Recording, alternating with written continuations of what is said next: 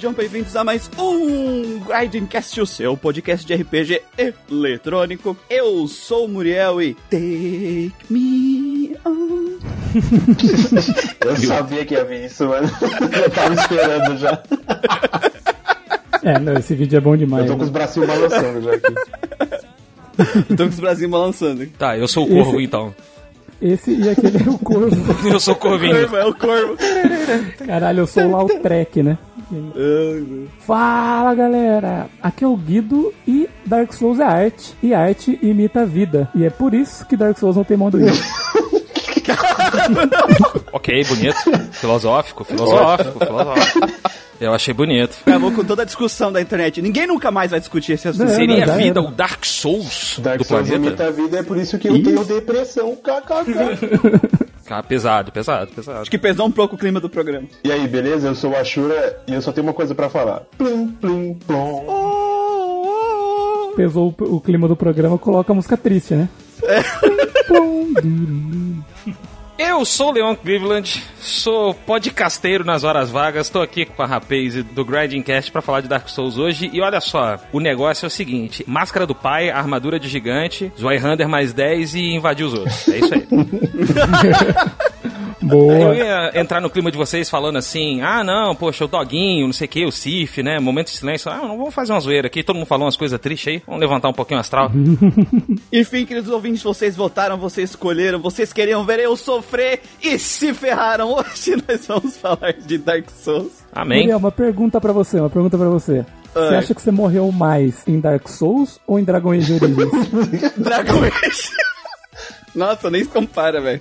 Os boss que eu, se eu somar os três boss que eu mais morri em Dark Souls, não dá a quantidade de vezes que eu morri nos cinco cachorros no, no Dragon Age. Que foram umas 14 vezes nos cachorros. Enfim, estamos aqui. Vocês pediram esse podcast. Temos um convidado especial, o menino Leão lá do Galinha Viajante. É isso? Ah, é isso mesmo, galinha viajante. faz É nóis. Seu marketing. Pô, vamos fazer o jabá. Olá! Eu não tinha visto vocês aí, tudo bem? Ah, eu tenho um podcast junto com o meu amigão Samuca. Nós temos um podcast chamado Galinha Viajante, onde a gente discute gamings. Olha que bonito! Vários joguinhos, a gente tem um foco nos indies, a gente dá muita moral pros indies brasileiros, inclusive. Toda quinta-feira, ou melhor, quinta-fire, como nós chamamos, né? Temos o programinha lá. Ah, basta procurar a gente e- no seu agregador favorito, ou você pode procurar a gente em www.galinhaviajante.com.br. Isso já mostra a idade, né? Porque a gente tem um site, olha só. A idade dos donos do projeto é tudo velho mesmo. pois é. Mas ajuda a gente lá, dá, dá uma conferida que a gente faz uns programinha legal, viu? E tem piadas ruins com o Samuca, então tá tudo gente. Te amo, Samuca. Tá tudo ótimo. Tudo ótimo. Daqui a pouco a gente aparece lá também. Show, vai, vai, vai ter, vai ter crossover. Vai ter. Vai ter crossover. Crossover. Aguardem, aguardem.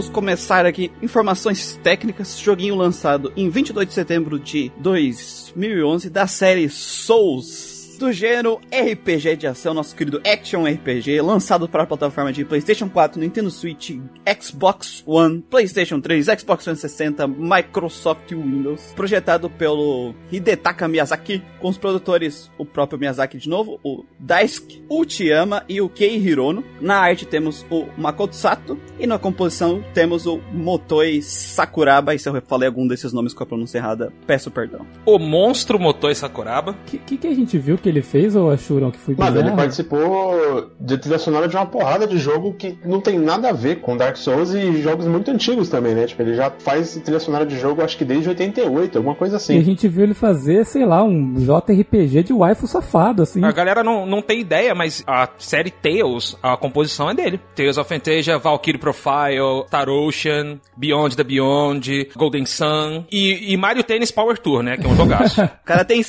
experiência. E expertise, né? Porque ele vai dar musiquinha feliz de RPG pra. Pra Plim Plim Plom, é. Inclusive a trilha sonora do Valkyrie Elysium, que vai sair agora, é o novo da, da série Valkyrie Profile, né? Próximo Star Ocean e do One Piece Odyssey, tá com ele. Ah, é dele também? Caralho, mas o cara também. o cara tá. Eu quero trabalhar! Me dá trabalho! Ele só fez o famoso manda pro pai. Manda É. pro pai, é. É isso aí. E foi um joguinho aí que vendeu em torno de 2.3 milhões de unidades, com notas que ficaram com a média de 89 no Metacritic. É um jogo aí de grande sucesso, extremamente aclamado. E eu acho engraçado que o diretor achou que o jogo não ia vender nada. O cara tem a baixa autoestima, ele achou que o Demon Souls não ia dar certo e achou que o Dark Souls não ia dar certo. Ele tinha feito o Demon Souls. Demon Souls, na verdade, foi um projeto que ele pegou em andamento. E que tava com muitos problemas, assim, que ninguém queria nem pegar ele. Tava todo mundo correndo dele, todo mundo da From Software. Ele falou assim: ah, vou abraçar isso aí porque era a oportunidade dele fazer um jogo que ele queria, né? Colocou as ideias que ele tinha ali e o jogo, quando saiu, vendeu quase nada, assim. Primeira semana foi tipo 10 mil cópias, sabe? Ele falou: caralho, que merda, meu jogo é um fracasso, né? É um fracasso. Tipo, ninguém esperava nada de Demon Souls porque já tava conturbado. Então, ah, eu acho que não vai dar boa tal, mas beleza. Mas que ia ser um fracasso desse tamanho ninguém tava esperando, assim, também. E depois, com o tempo, ele foi meio que, tipo, boca a boca, do pessoal comentando e tal. Ele vende, acabou vendendo 100 mil, um pouquinho mais que isso. E daí, tipo, deram a oportunidade dele lançar o Dark Souls. Mas como é que o cara vai pensar que, ah, não, agora sim vai vender milhões, né? Não. Ele achou que ia, sei lá. Ele é um caso daquele jogo que vai ser feito exclusivo por uma plataforma, né? É, que no caso foi o PlayStation 3. Não recebeu um marketing eh, grande. Ele, ele, ele foi pra PlayStation 3 e 360. Tô falando do Demon Ah, tá, Souls. tá, tá, tá, tá, tá. O, Demon, o Demon Souls. Cara, porque assim, eu lembro na época que o, que o Dark Souls saiu, a maioria das pessoas não sabiam nem sequer da existência do Demon É, Souls. sim. Era, era quem, quem sabia era porque era, tipo, bem ratinho de videogame mesmo, né? Era aquele jogo ultra nichado, exclusivo de uma plataforma, né? Uhum. E a própria From Software, que eu até dei uma pesquisada na história da From Software, porque a From Software é uma empresa antiga, cara. Sim, super antiga, super antiga. Ela faz jogo o quê? Desde os anos 90, né? Então, eu achei assim, tipo, ah, o Demon Souls foi o primeiro jogo que eles lançaram, daí eu pensei, né? Ah, não, tem o Armored Core. Aí depois eu vi, ah, não, tem Kingsfield, né? Aí que eu fui voltando e vendo. Shadow assim. Tower, porra, Shadow Tower, cara, como eu me caguei jogando Shadow Tower, gente. Esse jogo é de se cagar mesmo. As pessoas estão ouvindo essa voz de moleque que eu tenho, mas eu sou velho, sabe? Cara, Kingsfield foi um dos primeiros jogos de Play 1 que eu joguei. É, Kingsfield 2, né? Que veio pro ocidente como Kingsfield, normal. Esse foi um dos primeiros. E, cara, eu sou muito, muito fã de Armored Core. Assim, mas eu sou muito fã de Armored Core. Eu gosto demais do, do simulador de mechas, né? Era o mais próximo que a gente tinha. Porque, porque o jogo era, ele era bem complexo pra um jogo da época. Pô, você tinha que medir o nível de aquecimento e de resfriamento do teu robô pra ele funcionar, sabe? Isso aí em 98, 97, né? Tá doido, cara. Mas a From Soft não era nem lado B, cara. Se a gente pudesse chamar alguma coisa assim, era lado C da indústria japonesa. Tem, tinha uma outra coisa assim que estourava, tipo, uau, muito bom. E aí, sumia. É aquele tipo de empresa que eles estavam conseguindo pagar as contas, né? É, é isso aí. Fazia, fazia o jogo pra pagar a conta, exatamente. né? Eles nunca conseguiram engatar um hit de grande sucesso, assim, de eles furarem a bolha e todo mundo conhecer eles, mas eles estão sempre lançando um joguinho, sempre estavam fazendo alguma coisa. Sim, exatamente. E isso durou basicamente até Dark Souls, cara. É muita resiliência dos caras conseguir chegar até aqui, né? Inclusive, foi por isso que o Miyazaki conseguiu entrar na empresa, né? Porque ele não tinha experiência nenhuma com o jogo. Ele foi querer começar a entrar na indústria depois de velho, não foi a formação dele, sabe? Então, pra aceitarem ele, assim, teria que ser uma empresa que, pequena, assim, que não, é, que não era das famosas, sabe? Exatamente, exatamente. Ó, o primeiro projeto dele como diretor foi o Armored Core 4, que é um jogo bem mais ou menos da série, tá? Desculpem fãs de Armored Core aí, que tem uma galera que ama Armored Core 4. Olha, A desculpem. elite dos fãs de Armored. É, cara, a grande, os grandes 15 fãs pelo mundo. Estamos voltando, hein? Ele prometeu o jogo, hein? Vamos confiar. Eu ia falar isso agora, é, vai É, ter. ele prometeu o jogo. Tamo... Será que o robô vai rolar? Cara, eu, eu- tudo que eu quero é um robô rolando e o patches em forma de mecha. Só o que eu quero.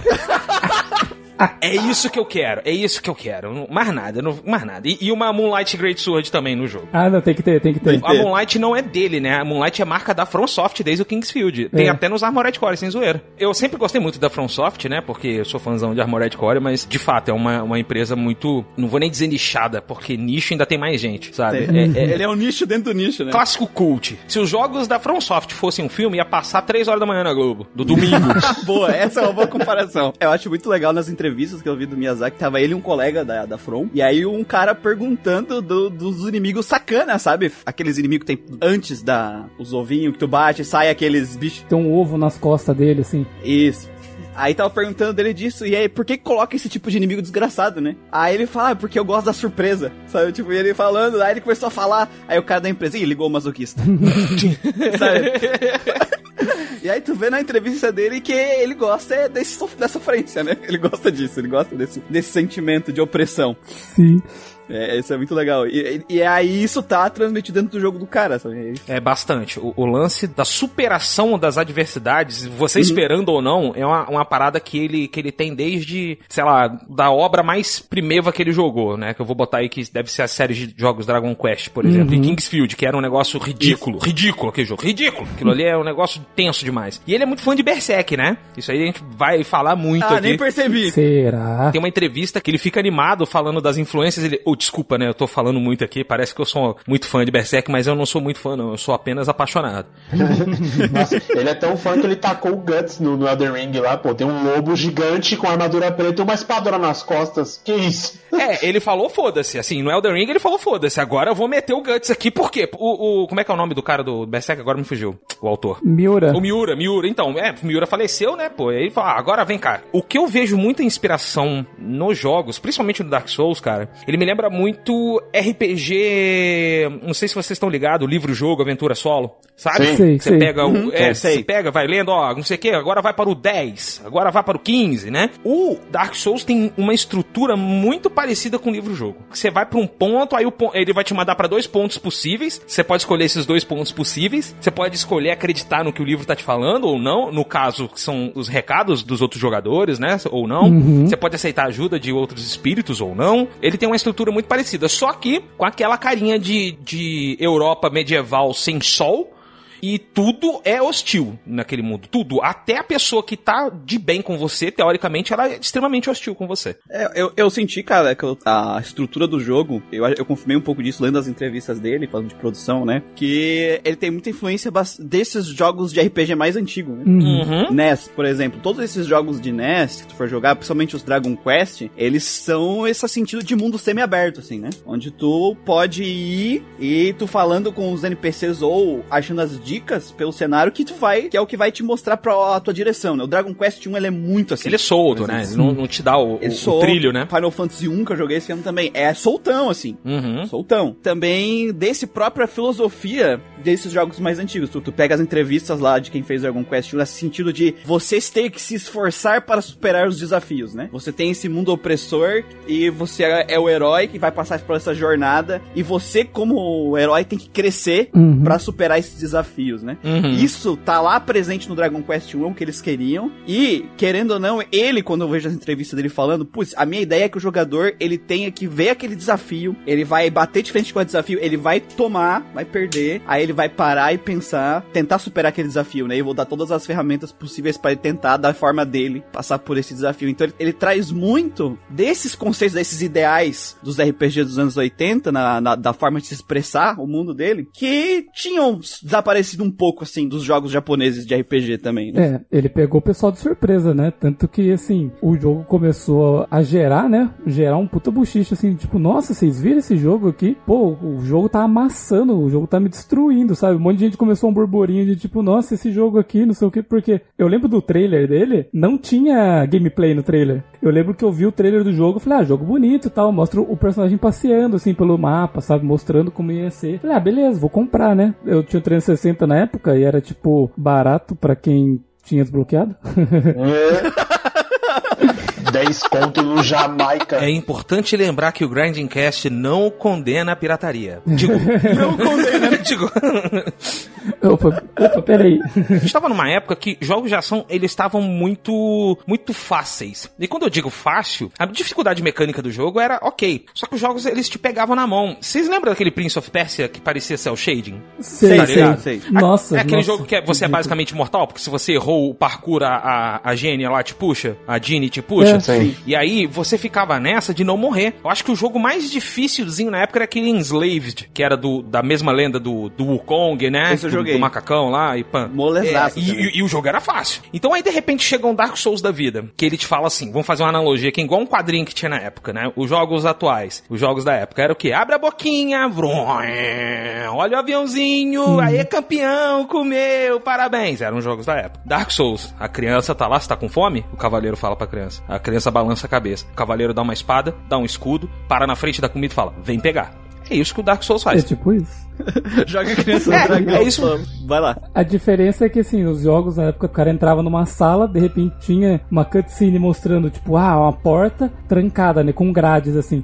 Aí a câmera passeia pelo mapa e mostra o lugar onde vai ter uma alavanca e daí volta pro jogador. O jogador vai olhar e falar: Ah, tá. Ele tá falando que eu tenho que subir lá e puxar a alavanca pra liberar a porta. Enquanto que no Dark Souls não tem nada. Só tipo é jogado no mundo, né? O corvo joga, sei lá, e ele fala assim, mano, vai. Você só vai. É que a, a indústria ela passou por toda uma construção bem engraçada, né? Os anos 80 era pau no seu cu e gritaria, né? Sim. Uma série de fatores também, né? Era um, um nível de punitividade também muito Hum. alto, né? Nos jogos. Punição. Eles não eram só difíceis e desafiadores, como eles eram extremamente punitivos, né? Porque tem diferença entre ser desafiador e punitivo. Ele pode ser os dois, ou ele pode ser um só um deles. Sim, sim. Ou injusto, tipo Battletoads. Eu não gosto da palavra difícil, porque um jogo injusto ele também é difícil. Só que um jogo ele pode ser difícil por ele ser desafiador, o que é diferente, né? As mecânicas dele te exigem. É, E aí o que acontece? A gente começou ao longo do tempo a ter uma virada de que, pô, a gente precisa deixar um jogo, os jogos um pouco mais acessíveis, porque senão as pessoas deixam, vão deixar de jogar na vida adulta, os adultos, a gente pensa que as pessoas continuam comprando videogame a vida inteira, né? Essa é a ideia. E aí a gente começou essa virada ah, de ter mais acessibilidade, ser mais fa- facilitador, a escolha de dificuldade e tudo mais foram sendo adicionados aos jogos. Só que chegou uma época que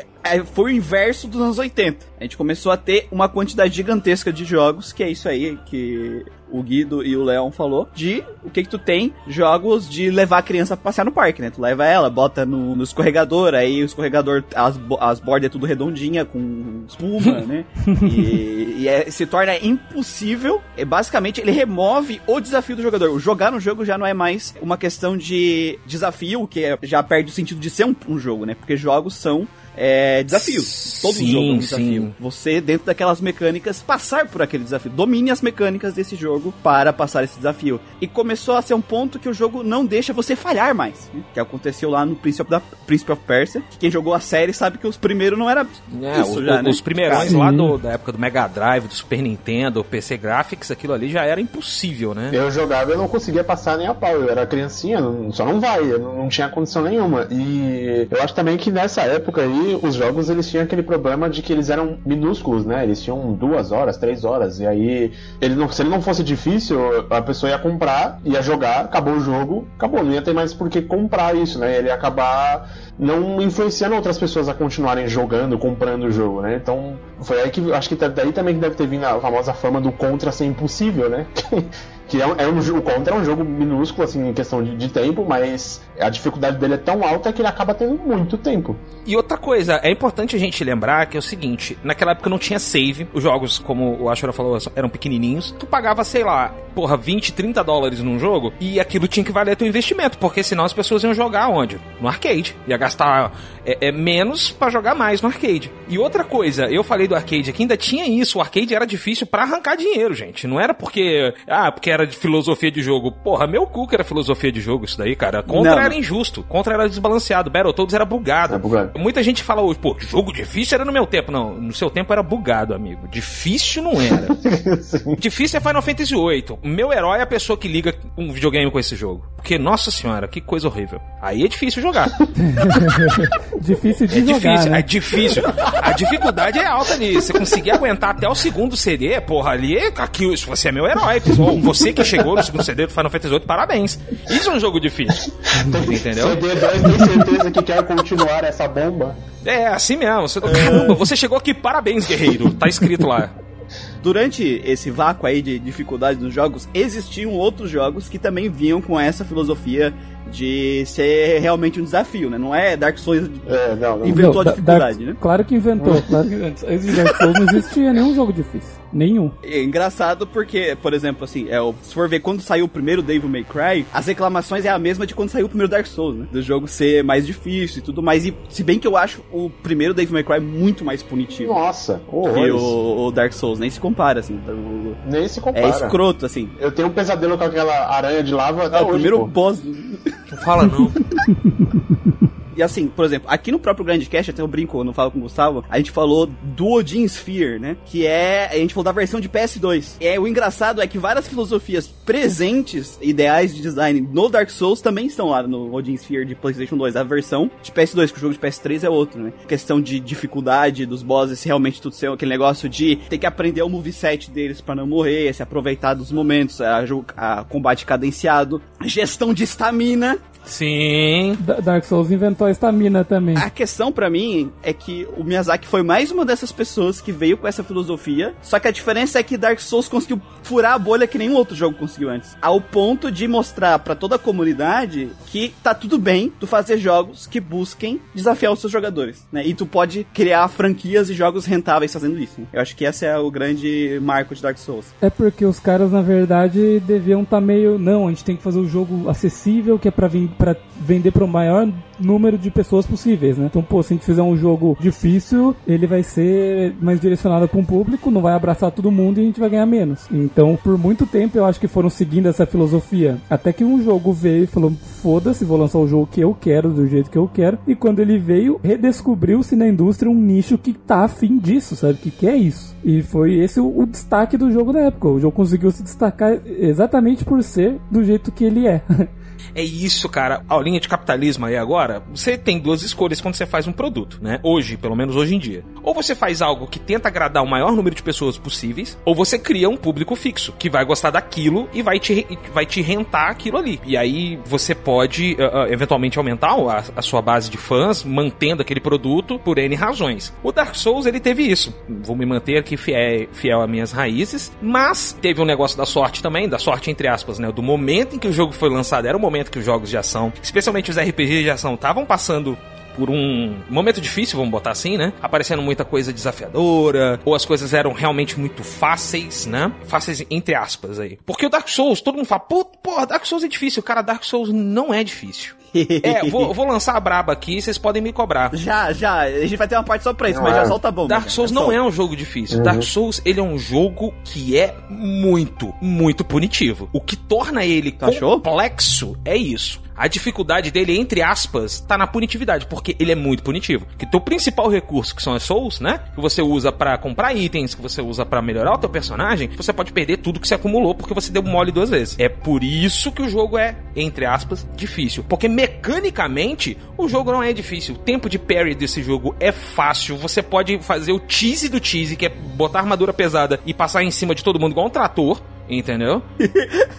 Tem mais que eu venci na trocação. Eu falei lá no nosso grupinho lá do WhatsApp, minha primeira build foi full Ravel. Eu tava, tipo, eu estava vestido de Ravel The Rock, cara. Escudão e, e dente de dragão e foda-se, sacou? E fui assim. Gwyn veio, veio Gwyn, veio o Four Kings, veio o Four Kings. Foi todo mundo assim. Não tive pena de ninguém. Eu entendo essa parte da punição e depois a gente vai conversar mais um pouco sobre isso. Só que quando eu, por exemplo, olho um Devil May Cry 1, eu não consigo olhar, olhar Dark Souls de uma forma tão punitivista assim, sabe? Eu também, porque você volta. Mano, você morre uma vez, você volta pro Você início da fase. boss, tem que fazer a fase Você de tem novo. que né? refazer tudo de novo, sabe? É muito insuportável isso. Demon Souls eu achei punitivo morrer. O Dark Souls 2 é mais punitivo do que um.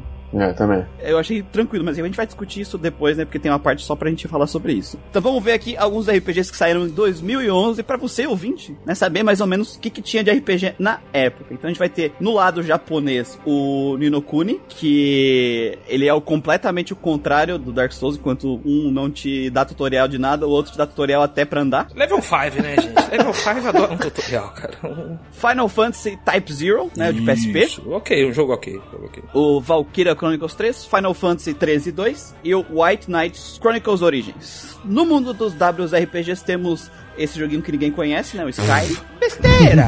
Putz, temos também o The Witcher 2, o Dragon Origin 2, que Deus Dragon tem. Age 2. É, Dragon Age 2. Então, que Deus o tenha. Que Deus o tenha. Deus Ex Human Revolution e o The Lords of Ring War in the North, né? Infelizmente nenhum desses jogos ainda receberam um podcast aqui. Vocês falam de algum deles Ah, lá? ou- A gente não falou de nenhum especificamente, a gente fala muito mal de Final Fantasy XIII, com gosto.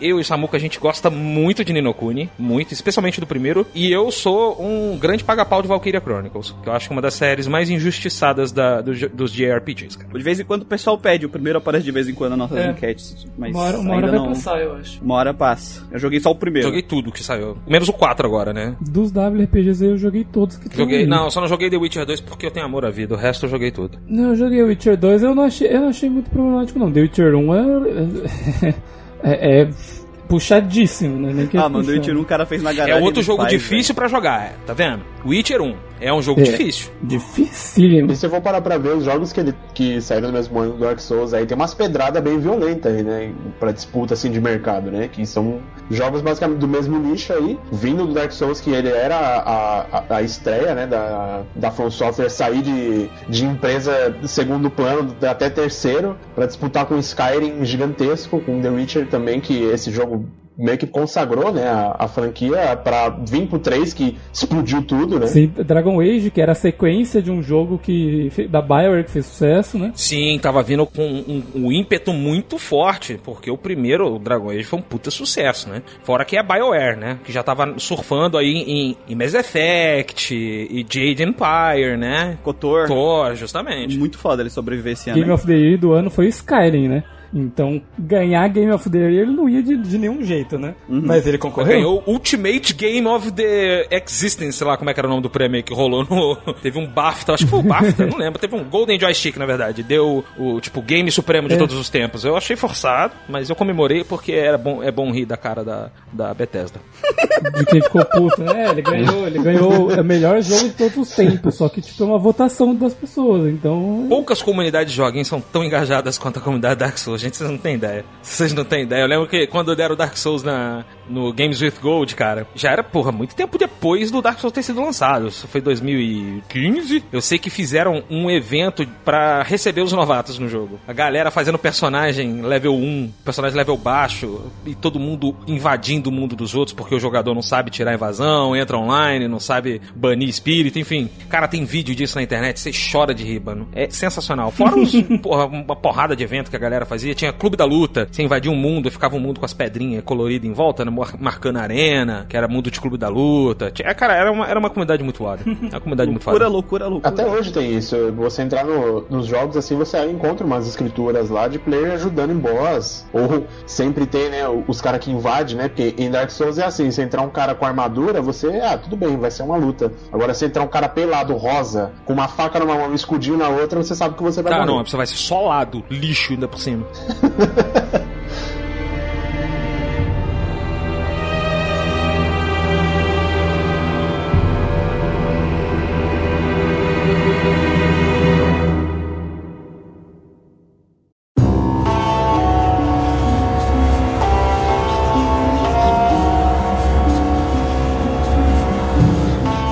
Miro Gustavo, traga a sinopse aí do joguinho. Bom, vamos lá então. Dark Souls se passa no reino de Lordran, onde os jogadores assumem o papel do escolhido, chamado dentro do jogo de Chosen Undead. Para os íntimos é o Shozão, Showzão. Showzão. que segundo as lendas é o único capaz de quebrar uma maldição que torna as pessoas desse mundo incapazes de morrer. Aqueles que são afligidos por uma marca misteriosa, uma marca negra misteriosa. A dúvida que fica no ar é: será que o escolhido irá prolongar a Era do Fogo? Ou será que ele anunciará o início da Era das Trevas? Tanana. Hum, Antes de eu entrar na discussão, que eu vou, eu vou trazer um contexto, que é como funciona a narrativa de Dark Souls. Como é que é a sua experiência, né? Depois também fui ver algumas entrevistas do Miyazaki, ele falando como ele, ele queria. Antes da gente entrar na discussão. Porque muita coisa que eu ouvi era que Dark Souls não te dava direção. onde você tinha que ir? A narrativa dele, se tu não lesse todos os itens, tu não saberia nada do plot, tu estaria totalmente perdido naquele mundo. Só que não é assim. Obrigado, eu achei que você ia cometer injustiça agora, cara. Eu fico feliz que não tenha cometido. Primeiro, é, é o contexto. Tudo, tudo que você precisa saber pra esta aventura de Dark Souls. Esse plot, porque as pessoas confundem muito plot e lore. Plot é o os acontecimentos, é os pontos narrativos, né? É a história do jogo de fato, né? Todo o contexto de lore, todo o contexto de personagens que você precisa saber pra esse plot funcionar, pra você saber o porquê tu tá fazendo e como tu tem que fazer, o jogo te dá na mão. Personagens obrigatórios que te contam. Isso, começando com uma cutscene, já te contando tudo que tu precisa saber da lore. Uma cutscene grande, né? A cutscene inicial do jogo é bem grande. O que eu digo que tu precisa saber da lore é que tu precisa saber da lore pra essa aventura fazer sentido. Os personagens te dão as direções que tu precisa. O primeiro personagem do jogo ele te fala dos sinos, tu bate os sinos, o jogo te mostra o lugar abrindo onde tu tem que ir. Depois tu chega lá, ele te dá pra uma cidade. E o jogo, assim, ele te dá bastante direcionamento do que tu tem que fazer. Alguns dos personagens que tu é obrigado a conversar pra progredir no jogo, eles te contam mais do que tu, o resto que tu precisa. O que é mais nebuloso na história, no mundo de Dark Souls, é a lore mais detalhada sobre cada lugar, sobre cada personagem, sobre cada acontecimento histórico dentro da, do timeline de, de Dark Souls.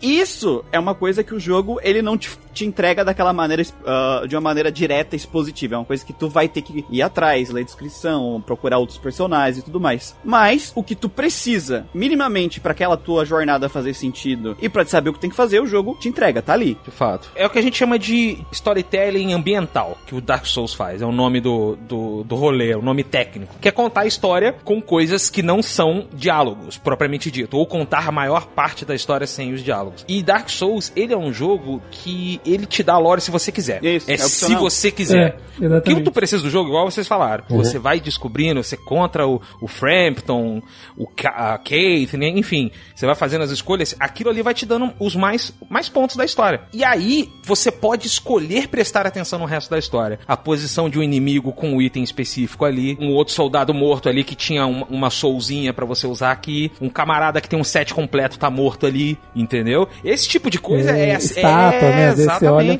exatamente. Você tá explorando, você fala, nossa, uma estátua aqui de alguém que tá carregando um item tal. Ou a sabe? falta de uma estátua. Ou a falta de uma estátua. É. Falta da estátua é, é o, é o maior ponto, que é o, o primogênito do Gwyn, né? Isso, é, não que tá lá. veio no Dark Souls 3, depois, né? Muito tempo depois, confirmou. E você vê que, o- assim, com a devida proporção, é claro, o Miyazaki, ele fez valer. Se você pegar, olhar aquela estátua, você vê que ele usa sandálias e tem uma arma muito parecida com o que o, eu não vou dizer o boss, mas vocês sabem qual boss eu tô falando, pra evitar spoilers aqui, também usa lá no Dark Souls 3, da mesma forma, né? O mesmo personagem, exatamente. Mas eu gostava muito da teoria aí de que era o Soler. Porra, eu achava fantástico. Porque o Soler é um dos melhores personagens do jogo, né, cara? E eu falo assim, sem medo de ser feliz. Eu falo sem medo de ser feliz. Ele é muito E bom, ele cara. ser o primogênito seria muito da hora. Mas a pergunta que entra aqui, porque então Dark Souls tem essa intenção, tem essa como proposta ter uma narrativa diferente, um, um estilo narrativo que é mais incomum pra jogos, né? Normalmente a gente pega aquela, aquela narrativa mais tradicional, com mais diálogo, com mais, mais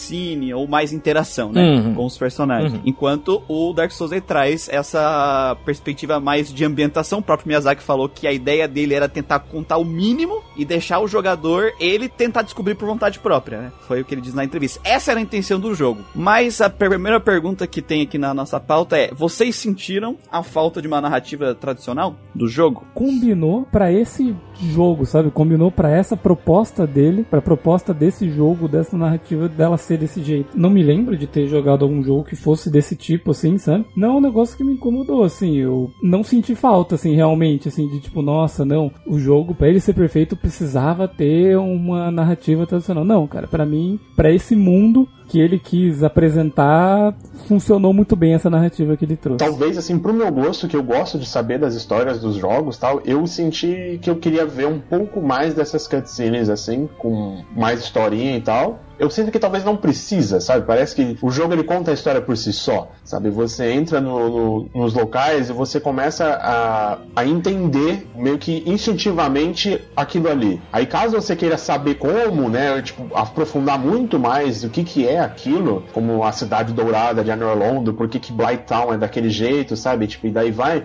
Aí você teria que aprofundar um pouquinho mais. Só que eu sinto que pra proposta do jogo que o Guido falou, ele, ele encaixa muito bem, sabe? Tipo, ele funciona. Até a própria conversa dos NPCs, né, que eles falam de maneira mais mais misterioso, né? Uma charada ali. é, eles falam de maneira bastante metafórica e tal, então, tipo, eu acho que isso combina bastante pro jogo. E ele conta o que é necessário, assim. Se você quiser saber mais da história, você vai ter que abrir livro e estudar. Eu sinto que quando eu joguei a primeira vez, eu não sei se é porque eu tô acostumado com, com as leituras assim, é, diferentonas, se eu sempre curti jogos que tinham uma pegada dessa, porque não é exatamente novidade jogo com lore assim. Eu vou citar aqui o exemplo de um favorito meu, que é o Legend of Mana, do Play 1, que era um jogo que te dava a lore ali da missão e, veja bem, não falei errado, é lore da missão mesmo, tá? Assim, ó, é o seguinte, ó, você tem aqui o três dragão, eles estão tampando na porrada, vai entender, boa sorte, acabou. Aí você fala assim, tá, mas por que, que eles estão tampando na porrada? O jogo vai falar pra você, não interessa, a menos que você converse com os NPCs, vá buscando não sei o que, fala com aquele outro NPC, encontra um livro que vai estar na tua biblioteca, e lá na biblioteca ele vai te explicar. É a mesma coisa Dark Souls. Estando acostumado com esse tipo de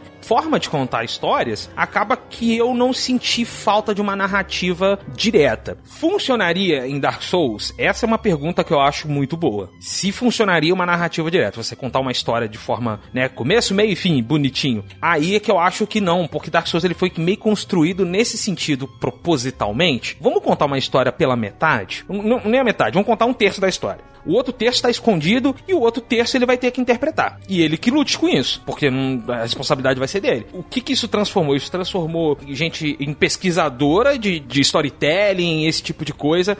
Revelou uma porrada de gente nesse, nesse sentido. Então eu acho que funciona.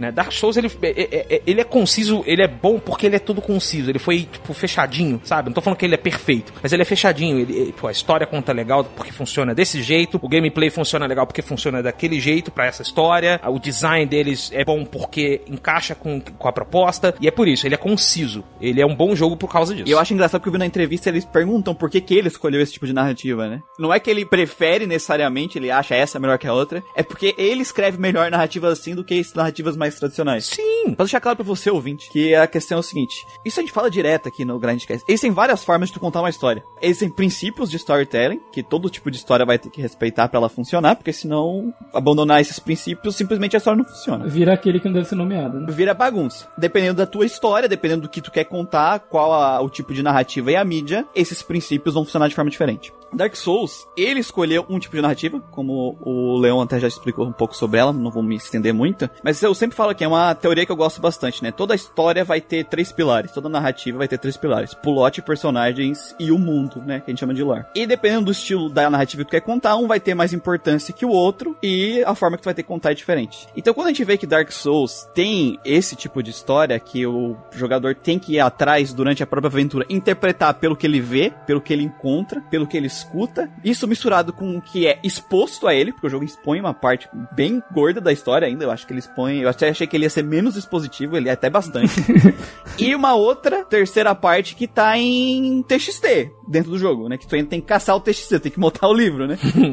Uhum. Então, a moral, quando a gente analisa esse tipo de história, eu acho que é muito mais tentar ver se ele conseguiu, sabe? Alcançar esse objetivo. Sim, concordo plenamente. Se a forma que ele construiu as coisas realmente consegue alcançar o que ele queria. O que, que ele queria? O que, que ele falava na entrevista? Ele queria que o jogador, enquanto jogasse, olhasse para esse mundo, interpretasse e criasse o interesse de ir atrás. Exatamente, cara. É isso aí. É isso aí. E é isso que tem que ser avaliado. Dentro do design dele, ele conseguiu ou não? É isso que a gente tem que avaliar na história de Dark Souls. O que é completamente diferente do que a gente avaliaria numa história que a gente deu um S aqui, que é o Xenoblade Chronicles. É outro tipo de narrativa, é outro tipo de avaliação que tem que ser feita. E dentro da proposta, né, o Xenoblade Chronicles faz muito bem o que ele quer. É, conta a história ali, você entende, não fica boiando, a história não é besta. Exatamente. Também tem o caso, que é uma coisa que a gente fala aqui direto. Existe também uma diferença da lore ser boa, ser fantástica, e ela não tá bem contada no jogo. Uhum. Então o que a gente tem que avaliar, que é a próxima pergunta aqui da pauta, é, primeiro, você se sentiu engajado ir atrás desse lore enquanto jogava? Como que tu se sentiu engajado? Se não te engajou, por que que tu acha que não te engajou, né? Qual é esse sentimento? Porque a, que a questão dele era essa. O jogador ir pra aventura, observar, absorver, interpretar e engajar. Essa que era a questão que ele queria. Então a gente tem que avaliar, ele foi competente nisso ou não? Essa é a pergunta que eu trago pra vocês. Pra mim foi, cara, foi foi muito, mas eu acho que por mim, por um motivo diferente. Aí é a hora que vocês decidam se vale a pena ou não usar esse comentário. Você decide. É o seguinte, é, eu sou muito fã, muito, muito fã de mitologias em geral. Uhum. Especialmente a mitologia celta, que foi aonde o, o Miyazaki abriu a, a tampinha e, falou, e tomou banho. Ele não bebeu. Ele, ele tomou banho com mitologia.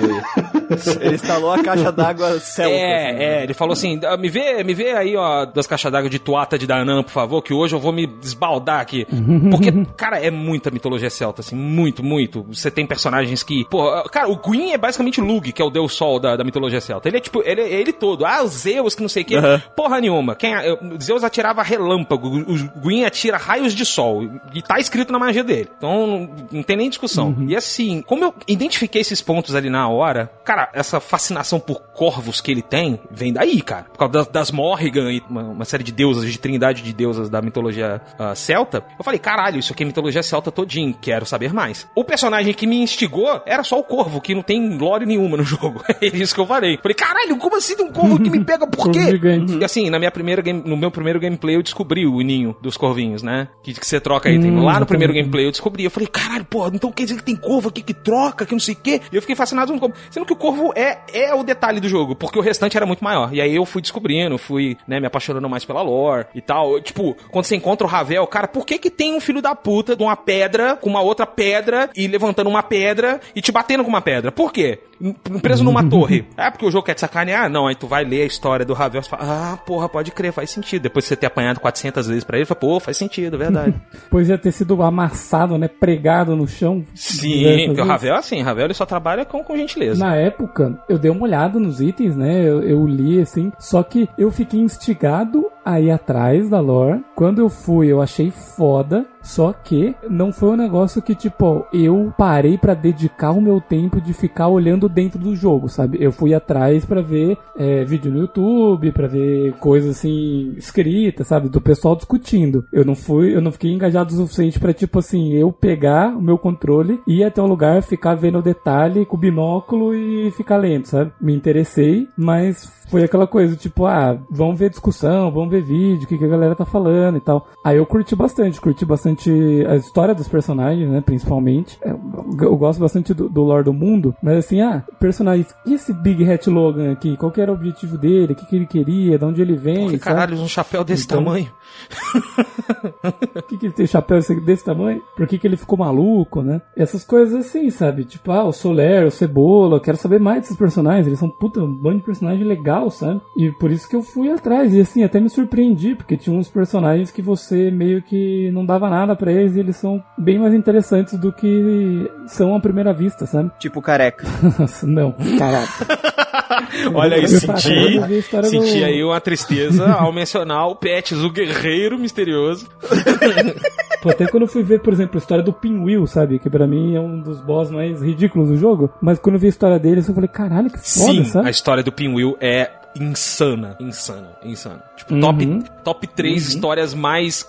Caralho, Miyazaki, você tem problemas da série Souls, sabe? Voltando um pouquinho pro anterior que eu lembrei, se eu senti falta de uma narrativa tradicional, eu senti um pouco de falta de interação de tipo assim, ah, você entra numa boss fight e, e o boss fala alguma coisa pra você, sabe? Coisa que em Elden Ring, por exemplo, já tem, né? De ter uma, uma cutscene com o boss e ele, tipo, interagir com você, sabe? Eu acho que começou no Bloodborne, né? Os, os primeiros boss que falavam contigo, o Gascoigne, que ele começou a Eu falar... não cheguei a jogar o Bloodborne ainda, né? Então não tinha certeza É, se foi, foi. lá ou É não. porque o Dark Souls 2 não tinha, até onde eu lembro. Só se começou a ter nas DLCs. Mas é isso assim, cara. Tipo, depois que eu vi, eu falei, caralho, que lore foda, que mundo foda, não sei o quê. Mas foi isso, eu tive que- eu fui atrás por fora, não fui eu montando as coisinhas, não. Primeira experiência com um jogo assim, eu não me senti muito engajado assim a querer saber muito do lore, porque quando eu, eu fui jogar Dark Souls a primeira vez, eu não tinha muita noção é, de jogo assim muito Uhum, difícil. Então eu uhum. ficava com medo, né? Então eu não queria muito explorar o jogo ou tentar. Eu, eu fui saber disso de descrição de item, pô, depois que eu tinha jogado, sabe? Eu não ficava, tipo,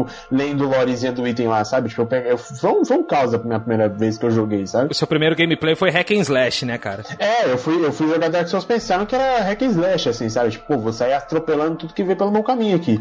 Eu, eu tinha medo de explorar o jogo, assim, né? Então, Eu entendo a sua sensação, cara. Eu andava tipo assim, ah, não vou ficar. Vou parar no meio dessa dungeon pra ficar vendo É, estátua. exato. Tomar no cu, você, eu vou ser atacado lá da- do nada. Eu vou estar de costa, vendo estatuinha e de repente vai pular alguma porra em mim, sabe? vai, vai, vir um rato leproso aqui me, me, me, morder. E aí, tipo, eu não, eu não tinha vontade, assim, de, de querer buscar a lore, por mais que eu ame saber da lore dos jogos, assim. E aí, depois que eu terminei o jogo, eu fui entrar mais, né, nessa questão de lore. Ainda mais porque, tipo, eu, eu fui pro Dark Souls 1 depois de já ter jogado o 3, né? E eu fiz a mesma coisa, né? Eu fiz a mesma coisa. Eu joguei o 3, e eu, só que o 3 ele me engajou muito mais nessa questão de querer saber do, do, do da lore do jogo, né? De como quem são os personagens. E aí eu fui fazer isso no 1, mas depois de já ter jogado também. Eu, eu, não tinha tanto saco assim pra, pra ficar caçando item, caçando coisa pra, pra entender direitinho o que, que tava acontecendo. Então eu preferia pegar alguém que já mastigou isso e me, me, entregar de uma maneira mais simples do que eu ficar lendo a própria linguagem do jogo, que alguns itens eles.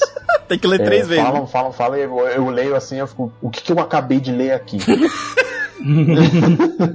é. O pessoal que escuta o podcast já há um tempo sabe que é difícil engajar o Murielzinho para correr atrás de lore. Pouquíssimos jogos nos anos do Grandcast que tem esse foco forte em lore, porque é diferente do que uhum. as pessoas dizem Dark Souls não inventou o lore, do mesmo jeito que ele não inventou a dificuldade. Caralho, tem gente que pensa isso mesmo, na moral. ele inventou isso também, né? Porque eu sou esse tipo de pessoa. Então, quando essa semana eu estava digerindo o jogo, né, depois que eu terminei, uh, eu fui ver as lores dos personagens e eu vi que eu não estava interessado, mesmo vendo fora do jogo. E aí eu comecei a me perguntar, tá, por que que eu não tô interessado? Caralho. E o que que o jogo poderia fazer para mim, para mim ter esse engajamento sem sair daquilo que o jogo quer ser? Porque se eu quiser que o jogo seja o que eu quero, aí já é sacanagem. Não tem nada a ver com uma coisa com a outra. E pra mim, onde é que o jogo. Qual foi o problema? Por que, que eu, Muriel, não senti engajado em correr atrás? Porque eu li todos os itens que eu peguei, tá? Eu li porque me falaram que é importante, não sei o que, então foi justo, eu li. Tanto que a única vez que eu não li um item que eu peguei, eu me ferrei. Achei engraçado. Eu li, eu li todos os itens, todos, todos, todos. Chegou um item que eu peguei, ah, depois eu leio. Eu me ferrei. Pode crer. Eu sabia. Pode crer. É o anel de lava lá, né? É o anel de lava. Porque eu preciso, para me engajar, eu preciso muito, durante a Mega Gameplay, ter a caracterização daqueles personagens. Eu criar um tipo de conexão, que já entra na próxima pergunta, eu já vou dar a minha resposta para as duas, né? Se eu sentir alguma conexão com os NPCs ou bosses. E para mim, esse foi o, o, ponto mais fraquinho do jogo, nesse sentido, desse, porque as outras coisas. A lore em si é muito foda, os cenários é muito foda, como ele constrói as dicas pelos cenários, pelos textos, é muito foda. Mas para mim, esse é o ponto, é, que é um pouquinho pouquinho mais fraco no jogo, e é o ponto que geralmente me faz engajar, que é a caracterização desses personagens, porque os bosses, muitos deles têm uma lore foda pra caralho. Só que quando tu chega no jogo, ele é só um bicho. E para mim esse é o problema. Você pisa na sala e ele só olha pra você e vem te bater, né? É uma coisa que eu falei lá do Diablo também. O Diablo também tem esse mesmo problema, pelo menos o 2, né? É, o que eu já joguei do 3 já é diferente no 3. O 2 é a mesma coisa, tu vai chegar no Diablo e teoricamente, pela narrativa, o Diablo tá muito puto contigo, porque tu matou os irmãos dele. Só que o que que o Diablo é? Um bicho que anda de quatro, só. Um uma, uma, esponja gigante. E aí quando eu vejo que, por exemplo, o Nito, o senhor do, do das, da morte, o deus do submundo, né, da, do jogo ali, ah, basicamente, uhum. dentro da gameplay, ele ganha a mesmo nível de caracterização que as gárgulas, é onde eu perco o interesse, perdi o interesse em ir atrás da coisa dele. Porque para mim, é, é, no momento que eu enfrentei ele, eu não criei essa conexão com ele, sabe? Porque eu entrava na sala, tinha cutscene, uma cutscene dele saindo lá do túmulo dele, mas em questão de impacto, por exemplo, é o mesmo impacto da cutscene das gárgulas, da, do bicho de lava. Quando tu derrota eles, é só mais um bicho que tu matou, sabe? Então, uhum. para mim, o que me enfraqueceu de eu não ir atrás dessa lore é isso é essa falta um pouquinho de caracterização. E quando eu digo caracterização, não é o jogo. Eu não quero que o Nito sente comigo numa mesa de bar, pedimos duas cervejas e ele me exponha quem ele é, a história dele. Eu não quero exposição. Eu quero que ele mostre quem ele é através da personalidade dele, através da de como ele se comporta, sabe? Então falta um pouco disso, que é o que me engaja a ir atrás das coisas, a querer saber mais desses personagens. E eu senti que todos os bosses do jogo eles são bichos. Eles não parecem ser esses seres é, inteligentes ou com objetivos com história, que a lore deles passou para mim, então eu perdi meio que interesse, sabe? Hum. E os próprios NPCs, assim, eu queria sentar e dividir uma cachaça com o Soler, sabe? e não dava, porque ele só tinha, sei lá, dois fala presente. Eu ficava triste que eu não podia conversar mais com ele, porque ele é um cara legal. eu gosto dele. Soler, Soler é um cara bacana demais, né, velho? E eu, eu fiquei Eu acho que o Miyazaki ficou com um pouco de medo, porque ele não queria contar demais a história, não queria soltar demais. E aí ele exagerou um pouco na, na segurar as falas dos NPC. Eu acho que ele podia ter deixado um pouquinho mais, não de exposição, mas de interação com eles, né? E eu acho que esses são os Uhum. pontos, pra mim, mais fraquinhos da narrativa do jogo. E que, na forma que eu gosto de interagir com o storytelling, desse tipo, é o que me engaja e é o que faltou no jogo. E eu acho que se ele tivesse feito, ele ainda estaria dentro da proposta dele, só que com mais engajamento, sabe? Então é, é para mim, é o que faltou aí. O Muriel falou, falou, e o que eu ouvi foi que ele queria que o cachorro falasse. Isso. É, eu queria é, o cachorro falante. É, o- O quê? A história do Sif é muito triste, velho. É uma historinha que. E ela é uma história que ela é contada, bicho, assim, nos detalhes. Sem diálogo algum. A do Sif é foda. Eu gosto de como ele conta a história do Sif, tá? Só pra deixar. Histórias se jogou no abismo pra salvar, e lá na porradaria ele salvou o doguinho. Aí o doguinho aprendeu a lutar. Aprendeu a lutar tanto que ele pega a espada de maneira como se estivesse é, segurando na mão esquerda. Ele gira a espada na hora que você vai lutar com ele. Isso é muito foda, sabe? E, e sabe o que é o mais foda? É que assim, o Sif, quando você vai enfrentar ele a primeira vez, ele vem, tipo, ele sai de trás, né? Vai lá, passa, pega a espada e vai te enfrentar. Beleza. Se você fez a DLC primeiro, de- antes de enfrentar o Sif, a cutscene é diferente. É diferente. Ele vem, É diferente, sim. chega até você, ele cheira. Ele dá uma cheiradinha e fala, pô, te conheço, hein? É, você vem, você passa a mão dele, assim, ele. Daí ele dá um uivo, né? Vai mó triste, assim, pega a espada e te olha. Você fica tipo. "Não". Ah, cara, isso aí, tinha que, isso aí não podia estar em DLC, É, velho. Isso aí tinha que eu entrar acho- no jogo principal, velho. É esse tipo de coisa que eu senti que faltou no jogo. Mais Pode disso. crer, pode crer. É isso que faltou pra mim. Porque quando eu vi essa, essa, essa versão do Sif com a DLC, eu olhei, Uhum. é isso. Não tem uma fala e ao mesmo tempo diz tudo. Tu reparou que os bosses que tu falou são os bosses que são os que estão sofrendo Sim. com a história do jogo? Sim. Você reparou isso? Que são os que estão perdendo poder e aí eles estão ficando latentes mesmo. Porra, puta desculpinha manjada. É, muito. De fato, é isso. Tanto é que os bosses que não são, vou dar um, um- algum exemplo aqui. O Capra Demon, Taurus Demon, que são bosses que não estão sofrendo com esse problema. Muito pelo contrário, se tem alguém que tá gostando de ver os deuses tomando no cu nesse jogo, são os demônios. Sim. Então eles estão super ativos ali, estão, ó, ó, show de bola, hein, né? Você vai vendo que esses outros bosses, que não são as Lord Souls, né? Que você precisa pra encher o Lord Vessel, eles ah, são os bosses que estão tomando no cu. O, o- o único que não tomou no cu, porque não, porque não tem mais cu pra onde tomar, é o Battle of Chaos, que foi, além do pior boss da história dos videogames, Cara, eu né? detesto. Tem uma história que, assim, é de dar pena nas bruxas de, de Izalith, né? O Muriel deu um exemplo do, do, do Nito, e eu tava pensando exatamente nele, fala dele, porque eu acho que é isso, falta essa presença, né, dos, do- dos bosses, assim, tipo, ele não precisa falar nada, não precisa acontecer nada, assim, no negócio, eles não precisam chegar, que nem o Muriel falou, né, que ele não precisa contar a vida dele aqui pra mim, mas ele precisa ter, pelo menos, uma presença. Não sou dele. psicólogo, É, né? pô, porque, tipo, na, a gente vê as cutscenes, vê as coisas assim, e, pô, não acontece nada. Quando, eu lembro quando eu cheguei nessa luta, eu falei, puta, é ele, mano. Fudeu, tá ligado? Fudeu, o cara vai me, arrum- vai me arrombar agora, tá Vitor era ligado? o boss que eu mais tava esperando também. De, dentre os lords, quando eu olhei, eu falei, eu, eu foi o que eu mais gostei na hora, assim. Eu falei, mano, esse maluco é louco aí, sabe? Tipo, é o que eu mais tava na expectativa. Pô, ele é grandão, ele é formado por várias caveiras, ele tem um manto preto que não é, não é um pano, é literalmente sombra, assim, que segura ele e tal. E aí, quando eu cheguei, eu falei, pô, é ele agora, acabou, mano, acabou minha luta Espero que aqui. ele me arrebente. É isso, andei, andei, andei e vou morrer na praia. e aí ele veio andando na minha direção, assim, todo troncho, assim, eu fiquei, pô. Cara, cadê a nuvem de podridão e desgraça que você jogou nos dragão, filha da puta?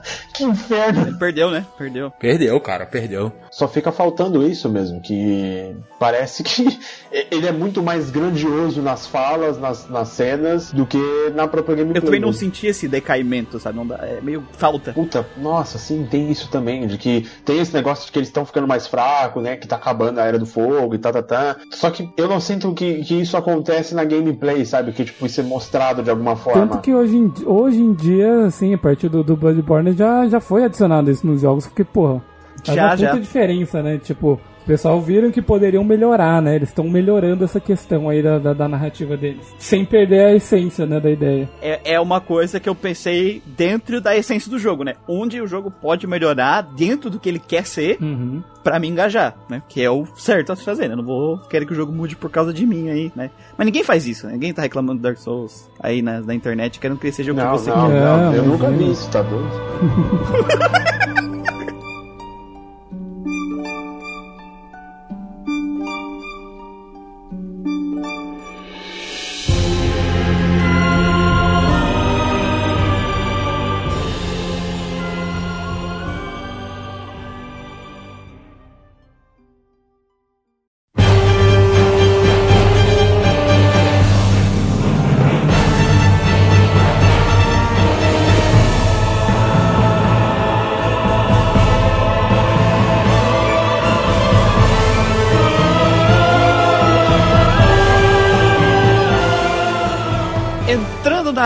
gameplay, jogabilidade e seus elementos, começando sempre com a nossa querida exploração e vamos dar um contexto da exploração e dicas de exploração. Primeira dica, não vira à esquerda. Quando começa o jogo. Gente, o jogo, né, ele é um mundo aí, eu vou dizer aberto e semi-aberto, porque tem uma galera aí que tem uma lista de checklist do que, que tem que ter para ser um mundo aberto. Então vamos chamar de aberto barra semi-aberto. Então ele tem um mundo bem aberto, que como em RPGs antigos, como é que tu vai descobrir mais ou menos onde tu tem que ir. Além das dicas que o jogo te dá, como por exemplo uma cutscene te mostrando, vá aqui, É. né? Mas a gente deixa isso quieto. Mas tirando isso, qual é a outra dica? Os inimigos quebrando É, a sua cara. que você estiver sendo amassado, você não vai. O jogo vai te dar todas as dicas de pra onde tu tem que ir e as próprias dungeons, se tu prestar atenção nela e nos elementos, tu vai conseguir entender como ela funciona e o que tu tem que fazer pra progredir nela. Então, apesar dele ser essa questão, essa coisa mais aberta, o jogo te entrega ali, tá tudo ali, o que tu precisa saber em questão da exploração e como explorar. É só prestar atenção que você vai achar a fazenda de humanidade e quebrar o O jogo. tutorial do jogo serve pra te ensinar tudo que você vai precisar também, né? Então, Isso é legal. então eles têm, né, o, digamos, o prólogo do jogo lá no Dead Asylum, que ele já vai te ensinar a explorar ali como funcionam as mecânicas do jogo ali, tudo que você precisa, cara. Tem até armadilha. Tem no- até armadilha na escada ali, velho. Exatamente, a pedra que vem rolando. E assim, detalhe, a pedra vem rolando, você fala, nossa, beleza, tem armadilha aí e tal. Você to- geralmente vai tomar uma pedrada. E ele te mostra que, tá, a pedra veio rolando, só que ela quebrou uma parte do cenário, sabe? Então você vai rever isso, Isso. no jogo também. Tem emboscada no, no Asylum também. E eu acho isso incrível porque é um tutorial que não tem texto, não tem nada, e ele te ensina tudo que você precisa saber para encarar os desafios que vão vir posteriormente, que, que vai ser, daí, obviamente, em escala muito maior, mas tipo, ele te entrega tudo ali sem precisar te falar, tipo, ah, anda pra frente, esse aqui, esse botão faz isso, ah, quando o inimigo fizer isso, você tem que fazer isso, sabe? E daí vai. Digo que é a Dungeon Dark Souls Level 1, né? Ele tem tudo que tem no resto do jogo, só que em Level 1. É, é, sabe outro jogo que não é RPG, mas faz esse, esse estilo de tutorial? É o Mega Man X, cara. Ele vai te colocando aos pouquinhos o que tu precisa saber pra fazer o jogo rodar direito. Só que o Dark Souls, ele tem um- uma peculiaridade, que é o, o Miyazaki, né? Miyazaki, ele tem um senso de humor muito torto, cara. Do tipo, ele te avisa, ó, se você pular e cair apertando o botão, você vai dar um ataque muito forte, tá? Aí você passa ali, né, na, na fumaça e você vê o, o, o Asylum Demon te olhando lá. Aí você, ah, esse cara não vai me pegar aqui não. Eu acho que eu vou dar um, um pause aqui, né? Dá um pause ali pra você ver, campeão. Eu já fiz isso. É, pois é, né? Ele te, ele te recebe de uma maneira muito bacana, né? Você toma- Minotauro também faz isso. Sim, sim, o Minotauro, É. o Minotauro, o Minotauro ele nem espera, o Minotauro ele pula, digo, "Uou, ele, vem, cheguei." ele vem te buscar. é. não, não, não, pera aí que eu vou te mostrar aqui como é que a gente Ah, faz. esse, esse eu adoro, cara. Isso eu adoro no, no Miyazaki. É, e, e aí tu vê que o Miyazaki ele tem um senso de humor meio, meio, meio coisado, né, cara? Então, assim, ele não só ensina você, ele te ensina eh, te provocando, né? Falei, ok, eu sou burro, tem uma armadilha aqui, ô imbecil. Agora fica ligado na próxima, tá? Toma cuidado. Fica ligado? Que vai ter mais E dessa. o legal é que, assim, geralmente quando você tá jogando um jogo e tem a parte de tutorial, é muito difícil os caras fazerem um tutorial que seja engajante. Os caras fazerem um tutorial que você não tá pensando, putz, que saco, quero que esse tutorial acabe, sabe? Porque geralmente eles fazem um tutorial, assim, negócio de tipo, ah, agora você vai ter que fazer isso. Ah, agora você vai ter que fazer aquilo. Experimente fazer tal coisa. Ali não, cara. Ali ele tá tudo muito orgânico, tudo muito natural, sabe? Do tipo, faz parte do jogo aquilo, né? O Asylum faz parte do jogo. Ele tá, ele tá, ele não é um tipo um negócio que parece que, ah, vamos pôr você, que, que nem algum jogo, ah, não, vamos pôr você na sala de treinamento, vamos pôr você no seu... Não, ele tá integrado, assim, organicamente dentro do jogo e é só o primeiro passo da sua viagem, sabe? O primeiro passo do seu desafio, que eles conseguiram mesclar isso, né? Fa- fazer parte do tutorial. O tutorial fazer parte disso, né? Integrado com o gameplay e com a narrativa. Eu lembro que quando eu fui jogar a primeira vez Dark Souls, eu não sabia, eu não notei que aquilo ali era um, era um tutorial, sabe? Tipo, porque ele não, ele não. Todo mundo tá acostumado com esses tutoriais, né? Que o Guido falou, né? De você seguir o jogo vai te guiando, vai falando o que, que você tem que fazer e tal. E lá, pra mim, ali eu falei, pô, Dark Souls é. re- Que eu, eu, fui, eu vim pelo meu irmão, né? Meu irmão falava que o jogo era assim, o- impossível. Eu vim por ele, então eu fui jogar, e aí eu achei muito maluco. Eu falei, caraca, o jogo realmente ele é doido, ele nem me ensina a jogar e o jogo me ensinando a jogar ali, sabe? Mas tipo, pô, o jogo nem vai me ensinar a jogar, o que que é isso? Vai botar um boss na minha cara aqui? E exatamente esse é o tutorial do jogo. Isso é magnífico como ele ensina muito bem sem precisar cuspir informação na sua cara. É, sem, sem precisar de um personagem falando com você, né? É igual o quadrinho. O jogo não tá te dando a colherinha na boca, né? Ele não tá te pegando na mãozinha e te levando. Ele tá que te jogou. É assim, é uma parada meio escrota hoje em dia. É. É aquele pai que quer ensinar o filho a nadar, ao invés de entrar na piscina com ele bonitinho, botar uma boia. É tipo, é tipo o, Homelander, o Homelander querendo que o filho dele voar, ajudando o filho a voar, um né? tapão, moleque, aí não voou. Puta, você vai aprender, fica tranquilo, viu? Gosto de recuperar sua coluna. Jogando o moleque do telhado. Mas ah, o que eu acho legal é porque, assim, esse...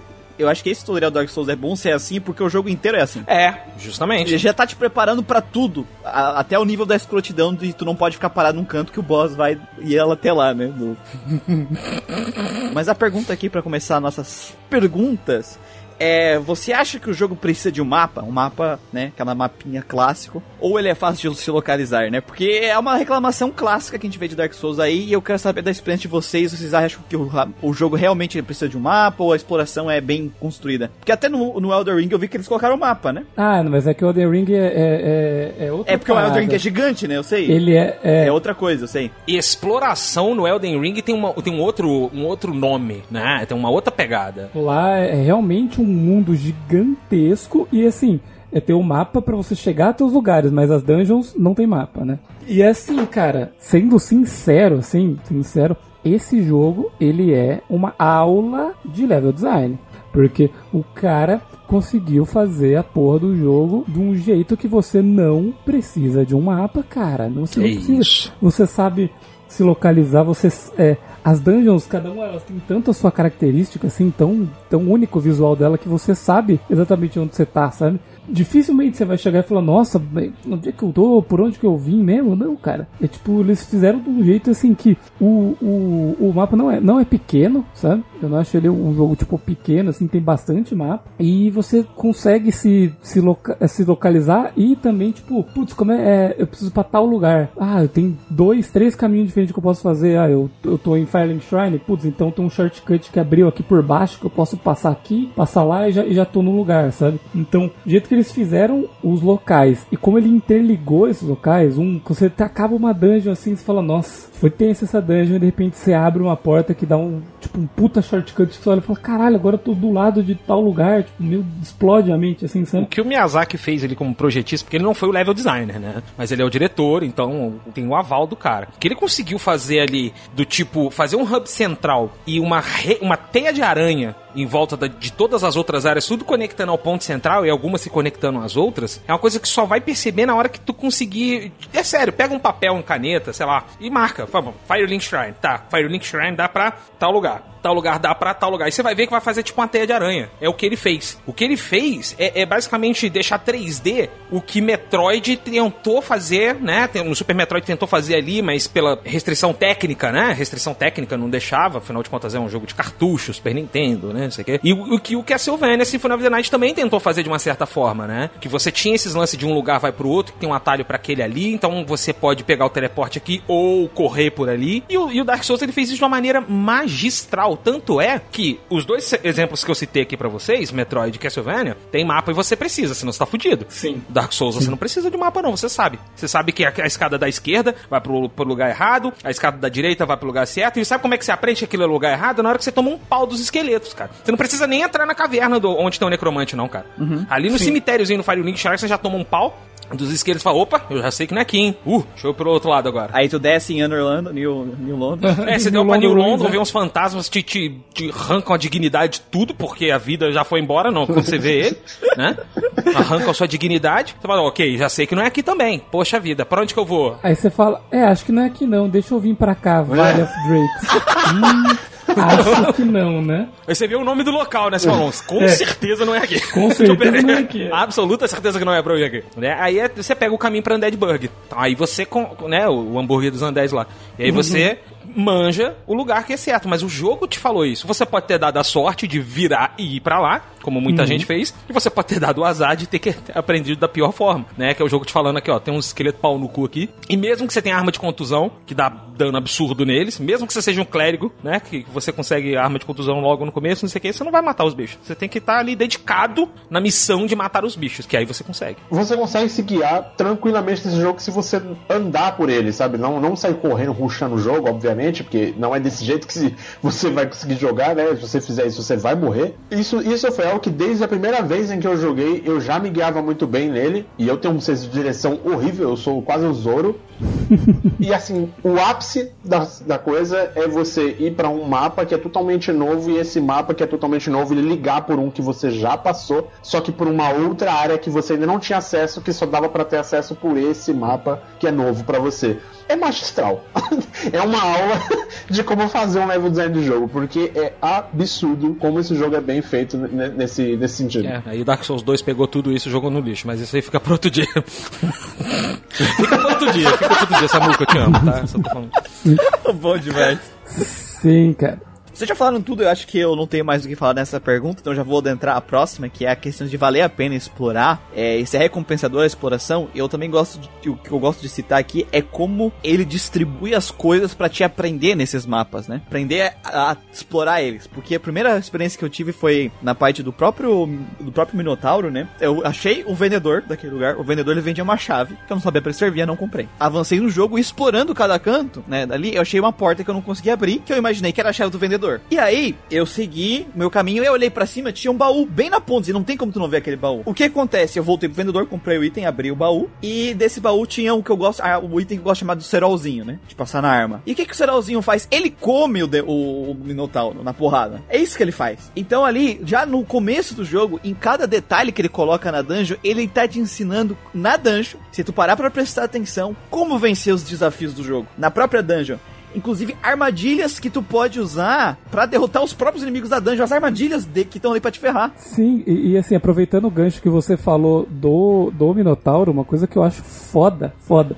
Você entra na ponte, que tem, que tem o Minotauro, né? E você começa a andar na ponte e de repente você escuta só uns, uns tiros. Você toma uma flechada nas costas e fala assim: Epa, que porra é essa? Você olha, você vê que tem dois mal acabados com besta em cima de uma torre. Você fala: Ah, deixa eu ir lá matar esses cornos, né? Porque eles eventualmente iriam atrapalhar a sua luta com o Minotauro. Então você vai, você sobe, mata os dois, beleza, e desce de novo. Aí você tá andando no, no fim da ponte de repente pula o Minotauro na sua cara. Só que você olha e pensa: Putz, peraí, tem aquela torre lá atrás e o jogo me ensinou no começo do jogo, no primeiro boss que se eu caio de um lugar alto em cima do inimigo e eu aperto o botão, eu tiro uma puta vida dele, sabe? Então, o que, que ele colocou aqueles dois caras lá? Pra te mostrar que tem como você subir naquela torre e matar o Minotauro mais fácil. E percebe né? que não foi com uma seta indicando. Pode ter sido um player que botou a mensagem ali, com certeza. Mas assim, não foi uma seta indicando, não foi.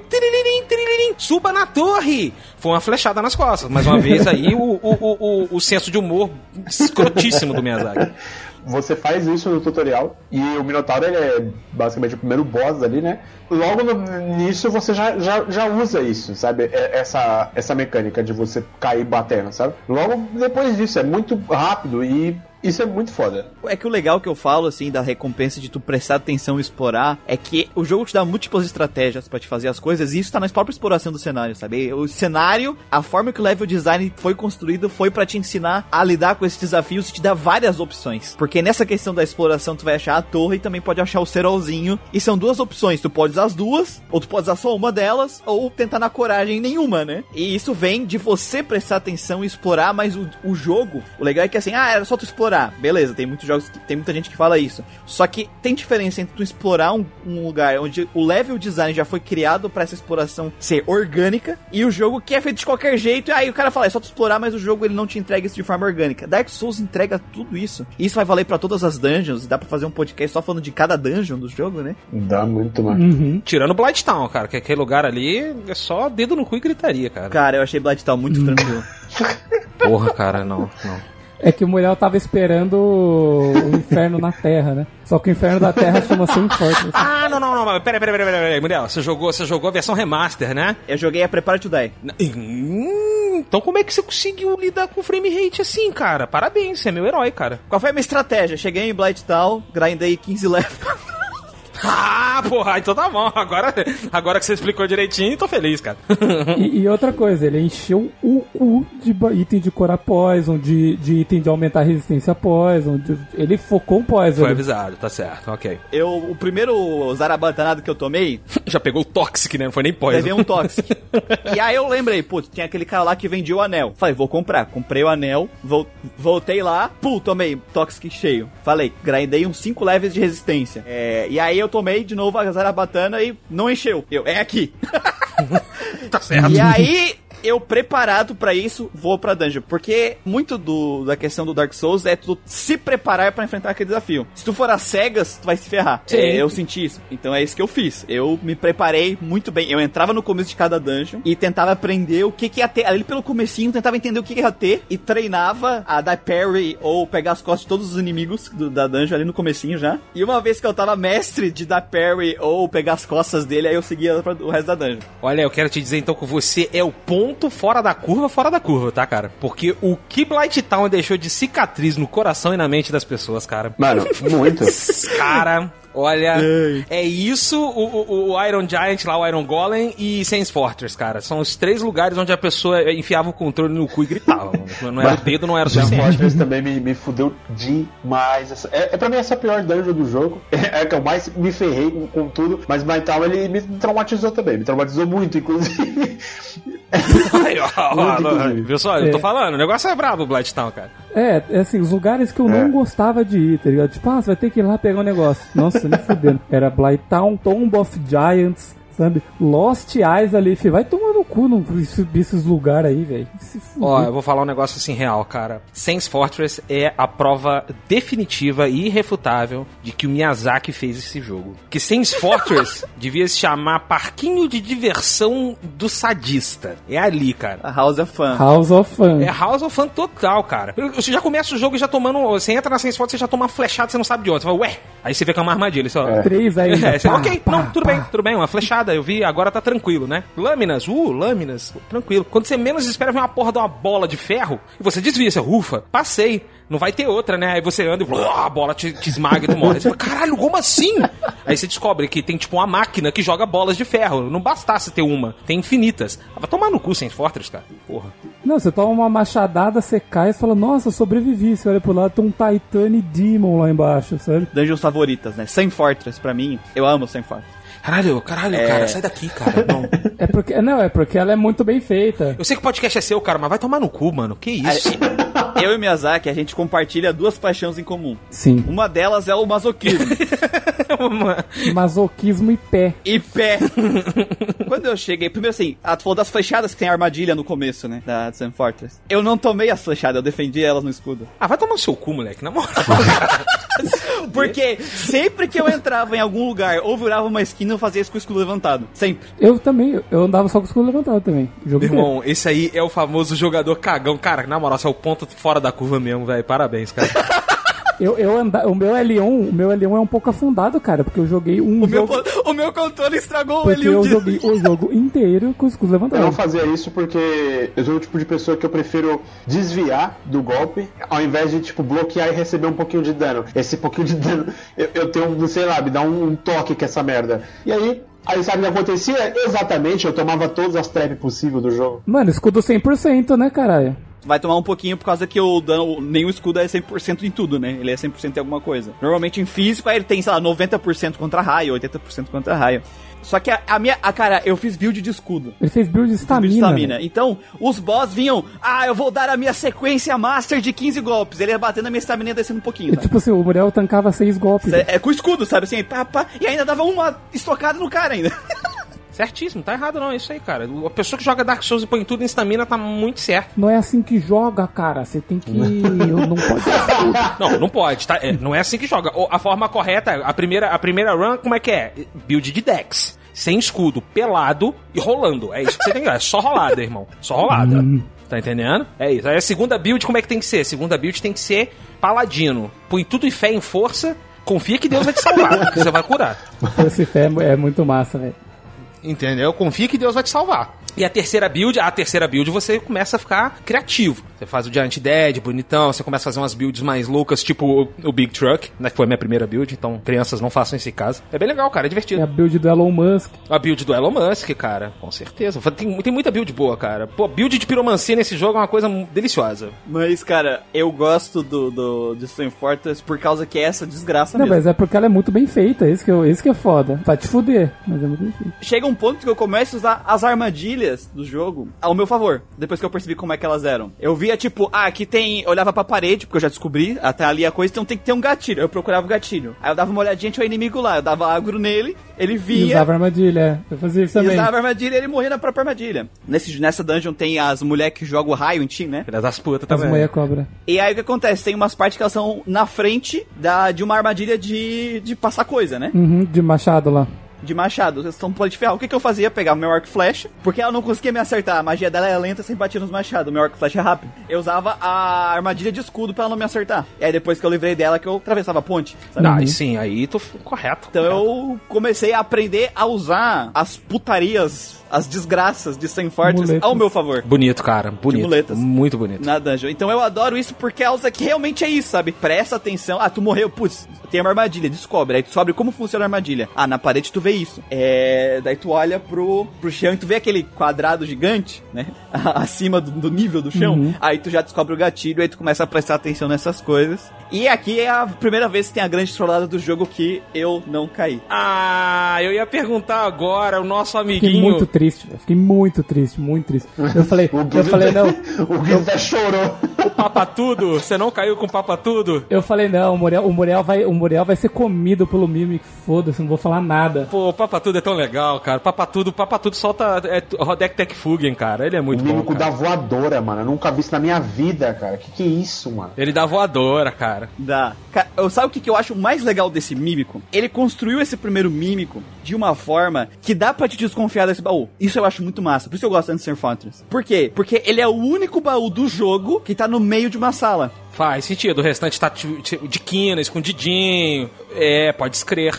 E esse lugar é uma desgraça. Essa foi a dica. Cara, eu entrei no lugar. Esse lugar tá muito É desgraçado. só armadilha, é, é, uma, é um- uma fortaleza de armadilhas. É. Aí eu chego e tem um baú no meio de uma sala. Eu falei, cara, certeza. Peguei, botei minha arma de duas mãos e foi na, na fé. Desci assim. E aí eu bati naquele bicho, filho da. Filho da puta. Assim, muito. E aí o foda, é outra coisa que eu gosto, que eu falei lá do, do Minotauro, é o que? A arma que o Mímico dropa ali, aquela arma destrói a dungeon. Sim, total. Porra, total, total. É a fraqueza dos bichos. Aí o que que eu fiz? Peguei aquela minha arma. Eu, como não grindei nem um pouco durante o jogo, eu tinha alguns itens é, de, de upgrade assim, que eu Mulher dropei bastante. Aí eu voltei, é, botei aquela minha arma plus 3, de, essa arma que ele solta ali, plus 3. E, mano, eu arrebentei a cara dos bichos lá na dungeon. Delícia. Então, a minha dungeon favorita é essa aqui, é Sunford. Ela é muito bem feita, tipo assim, ela. Ah, velho, é foda que você vai falar de dungeon aqui e você vai falar que todas são fodas, né? Mas, tipo assim, no quesito de dos caras chegar e falar assim, não, vamos montar uma dungeon pra fuder com os caras, tipo assim, fazer uma casa de armadilha. Tipo, os caras mandaram muito bem, velho. Sim, bem. é isso aí. É- É porque o jogo tava te dando até agora, se você parar pra pensar, as dungeons, que pouquíssimas na real, né? Que você tava tendo eram áreas mais abertas. Dungeon, de fato, você quase não teve no jogo. E ali, o- é, a primeira dungeon zona que o jogo te dá, você já tá vindo confiante, cara. Você, porra, espanquei uma gárgula, espanquei duas gárgulas, três gárgulas, olha lá. Bati nos caras bacana. Porra, eu, eu sou o Dark Souls, né? É, porra, qual é? Bati no, bati no Ravel, bati no Taurus Demon. Quem é que vai me parar? É, o Machadinho que tá balançando de um lado pro outro, que nem vida tem, cara. É ele que vai te parar. É a pedra que tá rolando. É a serpente desgraçada que te cospe um raio, você tá na bordinha ali, seu personagem buga e cai e tu morre. É isso aí, cara. Ou se tu não morre, tu cai, tu levanta, tem um Titan. Sim, sim, sim. Agora, eu tenho que falar, cara, que a minha dungeon favorita é a que mais é, é- tem a lore é, implícita, ela, ela não é explícita, que é a Painted World of Ariamis, cara. Porra! Ah, lá, lá vai o. Eu gosto muito por outros motivos. É. É a Crossbreed Priscila, A né? dungeon tem um dos melhores pés do jogo, né? Ô, Muriel, Eu diria até que únicos.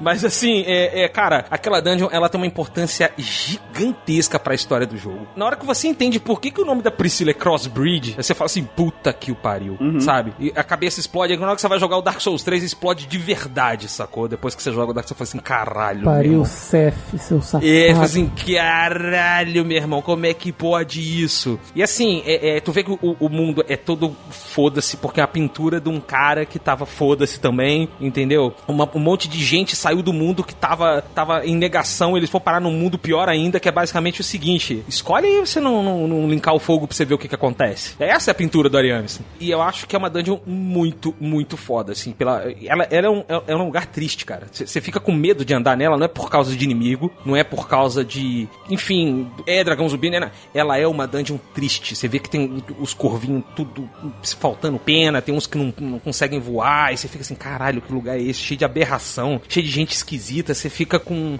um mal-estar, é um mal-estar tão bom que é aquela dungeon é boa. Faz sentido o que eu falei? Não, mas vocês têm que aceitar. É isso aí. Priscila, tu chega pra falar com ela, ela fala, amigo, Ela ainda. só deixa a gente em Porra, paz. olha aí, cara. Qual boss fala assim, não? Faz o seguinte, querido. Mete o pé, vai. Não vou te bater, não. Olha o meu tamanho, olha o seu, cara. Eu fui ali, eu peguei a melhor, o melhor item do jogo, que é o binóculo, né? Binóculo, grande binóculo. Apreciei a vista, mandei uns prints pros guri, né, pra mostrar o que eu fiz. Eu falei com ela assim, punch me, mami. E fui embora. É, e, e assim, Crossbreed Priscilla é um dos meus NPCs favoritos. Então, assim, por causa da importância dela pro. pro Olha que coincidência. pro- ela, é- ela é basicamente o que une o Dark Souls 1, 2 e 3, sacou? Então, porra, muito bom. Minha dungeon favorita é a Anorlondo, cara. Gosto muito de Anorlondo. Lindeza também, gente. Porque, porra, Anorlondo, assim, é uma. É bonita pra caralho, cara. Tipo assim, eu lembro que quando eu cheguei nela, tipo assim, por mais que, pô, os inimigos são fortes e tal. Mas é uma dungeon que eu, eu, eu dei uma relaxada nos músculos, sabe? Porque, porra, aqui tem sol, sabe? Sensacional aqui tem isso. sol, Aqui é claro, eu tô vendo as coisas, sabe? Não é aquela coisa opressora de tipo de você enclausulado e num lugar escuro, fudido, sabe? Não, e lá é bonito assim, sabe? É uma das também dentro da lore do jogo, é uma das mais importantes, né? Um monte de coisa aconteceu ali. Ela é grandona, né? Ela é bem grande. Ela liga com vários lugares assim, e eu gosto bastante de Anorlondo, cara. Também tem outra deusa dos pés descalços. Também. Não é só outra- pés, é. não, que tem bastante coisa. tem bastante coisa descalça ali. Só que essa fica deitada. É, a waifu suprema, Menina Guinevere tá como? É, a Porra! minha. né? Até, até tem que pedir, né? Porque fica difícil prestar atenção no que Cara, ela tá o falando. foda é quando você entra lá e tem aquelas mensagens assim, Amazing Chest Ahead. O cara pensa, porra, vai ter um baúzão massa, né? Não. Velho, eu lembro que a primeira vez que eu joguei esse jogo, eu gastei uma hora e meia buscando cada pixel, cada pequeno triângulo polígono ali em troca do baú. Foi na hora que eu falei, ah, foda-se, eu peguei o elevador e falei, nossa, chest, agora que eu entendi, velho. Hum. Eu falei, porra, faz sentido, Amazing Chest. A minha maior tristeza com Dark Souls é que não tem uma figura gigante delas pra me colocar no meu quarto. Caramba. Agora eu fui pego desprevenido, não tava esperando por essa não. Sem dizer que Anorlondo também é a primeira vez que a gente enfrenta um boss que é dois, né? Então é, tem uma batalha bem marcante. Enfrenta o. Space Jam. É, até tecnicamente tu enfrenta as duas gárgulas, né? Só que elas não vêm de primeira junto. É, só- é duas gárgulas, só que arrombadas, né? Pô, é muito engraçado, porque eu entrei a primeira vez, assim, na dungeon, tava lá o gordo de costa, né? De repente ele vira, me olha, eu falei, nossa, beleza, né? Bater nesse maluco com um martelo gigante aí, vamos lá. Aí de repente mostra, assim, o mezanino, o outro, assim, com- paradinho lá vendo, eu falei, eita. Ai, ai, ai, Né, ai, mas vai ai. os dois juntos, né? Daqui a pouco ele pula do lado do outro. Você, pá, nossa senhora. E aí começa a música do Space Jam, aí você sabe que você tá fudido, É. irmão. Space Jam! Come on and jam. Muito bom. Muito bom, velho. Porra, cara. A minha dungeon favorita é Demon Ruins, porque eu acho da hora pra caralho andar por lá, mano. Eu acho muito massa andar por lá. Tipo, Eu gosto pra caralho do inferno, né? O cara dá abraçada na lava. é, tem muito bicho desgraçado naquele lugar que nem que eu tava conversando com o Guido antes, né? Que a gente chegou lá, chega lá, meu, tem uma, parra, uma porrada de capra dima, um atrás do outro em fileirinha, assim, só esperando. Só esperando assim, tipo, corredores com seis, acho que é o nome, né? Que você passar levando porrada e é isso. Você chega, tem Capradimon, tem Minotauro, tem o Kirk te invadindo, tem tudo, né? Foi o primeiro lugar, assim, que eu entrei quando eu tava jogando, que me, me, me trouxe um pouco aquela coisa da lore, assim, que eu queria saber muito, de tipo, mano, o que que tem aqui? Por que, o que que era isso aqui antes? Por que que são ruínas? E é longo pra caralho até chegar na Battle of Chaos, que é lá no fim, né? Então é, é muito divertido pra mim andar por lá, mesmo que seja muito destrutivo, né? Porque tem muito monstro forte pra cacete ali. É, ainda se torna minha dungeon favorita esse lugar. É, Esse corredor de Capra Demon, cara, eu vi esse corredorzinho. Aí eu peguei aquele meu pequeno arco de matar dragão. Lá longe, assim, né? Porque aque- aquele arco, ele tem muita potência na flecha dele, né? Ele vai muito certeiro. Cara, eu dei uma, pá, metade da vida do, do Capra Demon e ele ficou parado lá. Tô aqui, né? Tomando fechado, ficou aqui parado. Matei todos os seis, assim. Corredor polonês de Capra Demon é uma experiência que enaltece e enobrece a pessoa. A pessoa sai de lá humilde. Eu não, porque eu. Você saiu, você saiu humilde, porque você passou a respeitar o seu arco e flecha, cara. Você deu, você deu mais valor pra ele ali. Você falou assim, obrigado, arco e flecha. Se não fosse por você, eu não teria passado aqui. Eu teria tomado um montinho de um monte de, de bode do inferno. De Capra Demon. Sabe? Aí depois você entra no corredor cheio de minhocas gigantes. Eu participei da Suru do Inferno. Na hora que eu entrei lá, aqueles 17 mil capra... Eu sei que são seis, mas para mim pareceram 17 mil. Que era tanta espada, tanta... É, na minha cabeça, mano. O cara enlouqueceu, né? É, falou, foi, não, eu larguei, eu juro, eu larguei o controle e falei, meu corpo é de vocês, fiquem à vontade. Eu não vou, eu volto aqui depois. Eu larguei o controle, larguei o controle. Pra mim, a suruba, a suruba do inferno foi o. Aquelas plantas carnívoras lá, que tá você e o, e o Cebola, você e o Sigmaier lá, que o fim da quest dele, que, que eles estão, tipo assim, tudo, tudo de boca pra cima, né? E é um buraco que você tem que pular com ele lá embaixo. Ali foi a suruba do inferno. Ali, a suruba do inferno mesmo.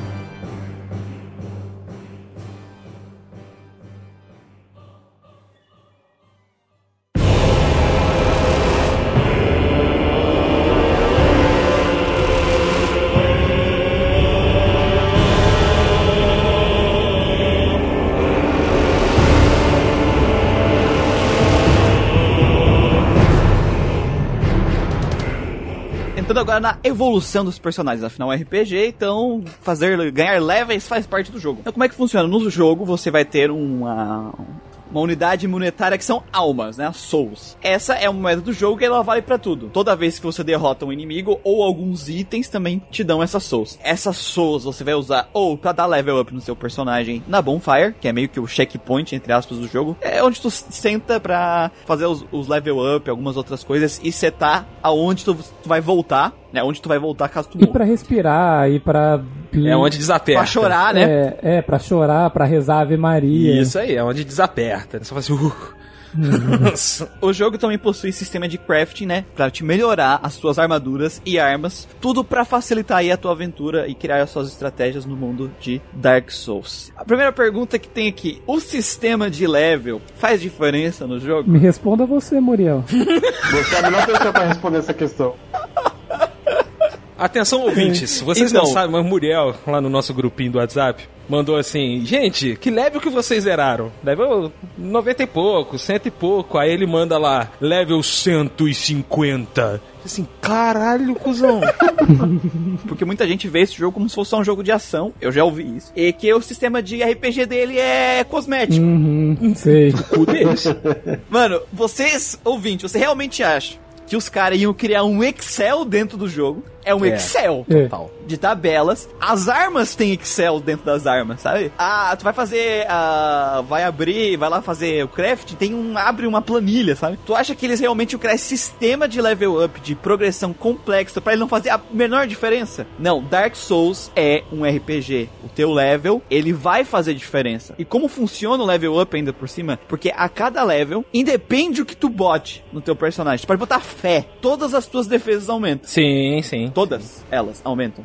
Então, quanto mais level você tem, só o fato de você ter mais level, mais resistente você se torna, automaticamente. O jogo, sim, quanto maior o seu level, mais fácil vai ser lidar com ele. Obviamente, por ser um action RPG, na minha experiência, você ainda vai ter que esquivar, vai ter que defender, blá blá blá. Só que no momento que você tem uma estamina do tamanho de um deus, e a sua vida é do tamanho da barra do boss, e você, por algum acaso, assim, tropeçou. é que- Porque pra mim foi assim, tá? Foi assim que eu consegui. Eu tropecei. Olha, 30, 30 humanidades. Né?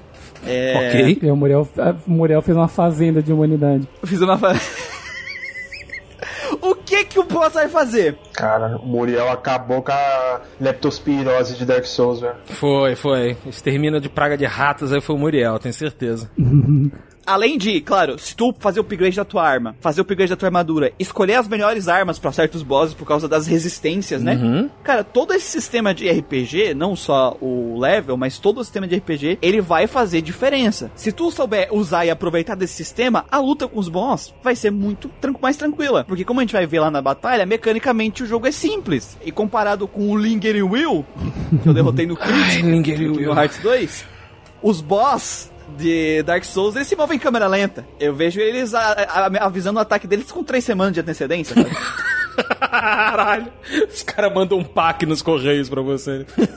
Galera, assim, às vezes esquece que tem a parte RPG do jogo, assim, a parte do RPG do jogo vai fazer com que você consiga explorar ela pra ela te ajudar no jogo, assim, você não vai depender, claro, você vai ter que ter uma certa habilidade, mas você não vai ter que depender só disso, sabe? A parte de RPG do jogo te ajuda fortemente a enfrentar as coisas, sabe? Tanto que quando você vai ver os caras fazendo ah, o desafio de matar os boss em um hit só, os caras vão usar o máximo possível do sistema de RPG do jogo, sabe? Pra Certamente. conseguir, ah, eu vou usar a arma que, que vai dar a fraqueza do boss, a skill que eu consigo upar, ó, essa arma que eu vou usar, vou usar no seu, tipo, umas 4, 5 coisas pra você conseguir ter o maior aproveitamento possível pra bater nesse boss em específico, sabe? Então, tudo isso é coisa de RPG, cara. Só pra finalizar, um dos motivos que eu grindei tanto também nesse jogo é porque o jogo, na questão do design dele, ele deixou áreas pra fazer isso. Uhum. E eu não só grindei, como eu falei pro Gustavo, quando eu descobri que parry e matar inimigo pelas costas dá mais XP, toda vez que eu parava pra sentar e grindar, eu tentava fazer isso. Então, por exemplo, uh, Enor London, a Bonfire que tem o Solar, dali tu consegue enfrentar quatro Silver Knights, Uhum, um- um- dois de lança e dois de espada. Que é basicamente o inimigo que tu vai enfrentar basicamente a dungeon inteira ali. sim. Eu grindei ali 10 levels. Quando eu fui andar na dungeon, aparecia um Silver Knight, ele ia me bater, eu dava parry e morreu. Como eu grindei não só pra ganhar level, mas pra aprender o moveset e aprender como conterar o moveset, porque eu fiz nessa pensamento. Quando eu realmente fui andar na dungeon, eu era imparável, sabe? Pelos caras, porque eu já sabia na, na memória muscular o timing de tudo, sabe? Então o grind pra mim não foi só o grind da questão de tu ganhar o level, mas também aprender o moveset dos inimigos. E aí eu podia andar tranquilamente me preocupar só com a dungeon em si. Então essa foi a minha experiência. Por isso que eu grindava e, e cara, o Miyazaki ele botou várias áreas do jogo onde tu vai ter uma bonfire e aí tu vai ter grupos de inimigos que eles vão estar numa sequência lógica pra te conseguir enfrentar eles um por um. É, em tese. Então ele mesmo já deixou esse super intuitivo. Ele facilitou pra mim. E quando eu achei cinco ratos a 15 segundos de uma bonfire, onde eu podia ir até o rato, matar todos eles num hit e voltar pra bonfire. Aí você não pensou duas vezes, você foi exploitar, né, seu filho da puta? Não, ele, ele fez uma fazenda de humanidade. Caralho. Cara, eu grindei 30 humanidades em uma Caralho, hora. velho. Farm- Farmei 30 humanidades em uma hora. A arma da Quileg pira, né? A irmã da Clegg O nível de filha da putagem do ser humano quando ele diz que farmou 30 humanidades nesse jogo, cara. É um cara que ele tá dedicado ou a estragar a vida dos outros jogadores ou estragar a própria vida. Ou salvar o Soler.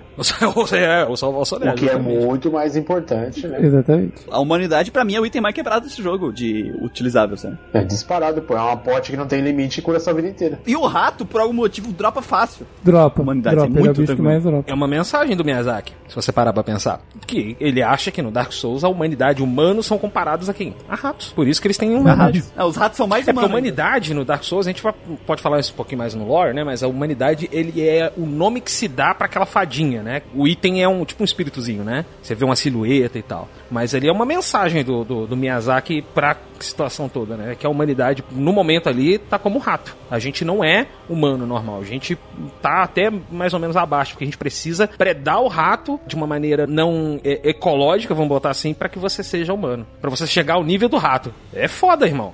Eu, no dia que eu, que eu comecei a dropar a humanidade rato, eu falei, caralho, filho da puta tá me chamando de rato na cara, velho. que arrombado, cara. Na cara dura, na cara dura. Uma coisa que o Muriel falou, né, quando a gente tava discutindo, era tipo assim, você grindar vai permitir que você erre mais vezes, né? Então, ah, antes eu, eu se eu desse mole, em quatro golpes ele acabava comigo, né? Agora, tipo, putz, eu posso errar uma vez mais, posso errar duas vezes mais. Exatamente. Às vezes agora meu escudo, ah, eu consigo segurar o hit sem quebrar o escudo, né? É, exatamente. Faz diferença, tipo assim, pra, pra sua build e também pra alguns equipamentos, né? Então, tipo, ah, puta, eu quero muito usar tal arma, mas pô, pra usar tal arma eu preciso de tanto em tal status. Aí você vai falar, bom, se eu grindar mais 6 levels, eu consigo pôr status no coisa tal, e isso vai melhorar bastante minha gameplay, porque essa arma vai me ajudar bastante nesse lugar, vou conseguir passar mais fácil, sabe? Então, você vai buscar um equipamento melhor e para isso você vai ter que passar alguns levels, sabe? Então, beleza, é, aumentou o status que você tinha antes e isso te deixou mais forte, né? Mas você tava pensando mais no que você poderia usar depois que você fizesse isso. sabe? Cara, justamente, é isso aí mesmo. O jogo ele te incentiva a crescer através de loot mesmo. De loot, de item que tu encontrou e não pode usar, de uma magia nova que você tá doida pra ver como é que é o, o efeito dela, uma arma que você quer ver o modelo, você quer descobrir se a arma tem magia especial ou não, porque algumas têm. Weapon Art, né? É, e, e para você usar o Weapon Art, você tem que poder empunhá-la com a mão, sabe? Ou seja, tem que ter ela no status correto. A espadinha do, do- da cauda do dragão lá, do Kite Dragon, mesmo esquema. Tem o machado do, do Minotauro, se você conseguiu dropar, porque ele dropa. É, é possível ele dropar o machado dele ali. Depois você só vai poder farmar na hora que você vai lá no Demon Ruins, né? É, é um machado que tem, tem uma skill dele que é forte. Pra PVE é ridículo de forte. Aquele, é o especial do machado. É ridículo de forte, é ridículo de forte. Mas só que assim, é um, é um machado que precisa lá de 60 de força, 50 de força, não tô enganado. É muito atributo. Cara, é um ponto por nível. Logo, são 50 níveis num atributo, velho. Olha só. E tu farma, cara. Tu farma pra, pra botar ponto e, e dropar alminha que te dá mais alma pra você, consequentemente, ganhar mais ponto. Então, faz. Desculpa, faz totalmente diferença. Quem fala que não faz diferença, na moral, eu acho que jogou Dark Souls errado. Acho. E mesmo que, por exemplo, algumas armas têm um modificador de, de atributo muito baixo, né? Aí, a- não, não vale a pena você aumentar mais do que o necessário para utilizar a arma, né? Por exemplo, a alabarda lá do Cavaleiro, né? Do Black Knight, o modificador dela é, é podre, então não vale a pena você colocar mais que 32 de força, que é o necessário para usar É, ela. o, o escalonamento, né? Elas,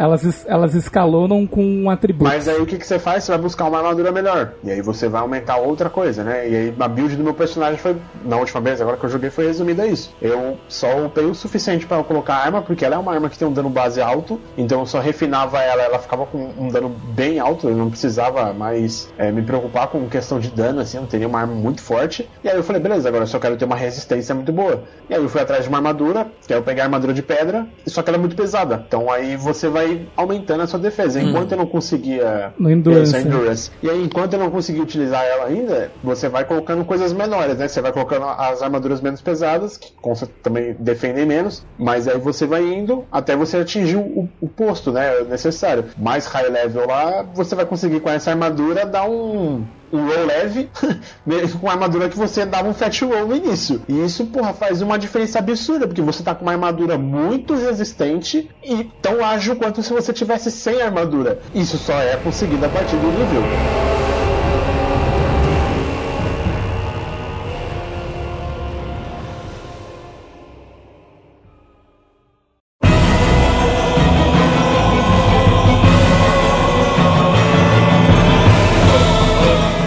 Vamos entrar então para o sistema de combate agora. Primeiro assim, gente, tem muita coisa. Até no próximo sistema de progressão a gente não vai falar de tabela de Excel, todos os detalhes, tudo. Aí você joga o jogo pra descobrir, né? Mas o jogo, assim, ele tem uns, vários níveis de complexidade, né? É, o sistema de combate, em geral, ele tem... Cada arma vai ter um moveset. Às vezes, mesmo as armas diferentes têm é, um pouquinho uma diferença diferente de moveset. Lanças, um moveset diferente uma da outra. Tu vai ter a capacidade de esquivar dos, seus, dos ataques dos inimigos. Da parry no ataque dos inimigos, sabe? O clássico rolamento que virou, né? A marca da franquia, rolar. A famosa rolada. nada. Tu vai poder usar a tua arma com uma mão, com duas mãos, que vai dar mais dano, mas não vai poder usar um escudo. Tu tem um sistema de magia, tu tem um sistema de milagres. Então, as tuas opções de como enfrentar os inimigos desse jogo estão gigantescas. E de acordo com o próprio Miyazaki, a moral é: use a sua criatividade para usar essas opções para derrotar os desafios. Então, o combate do jogo é esse: vai ter os inimigos, eles vão te apresentar um moveset deles, o desafio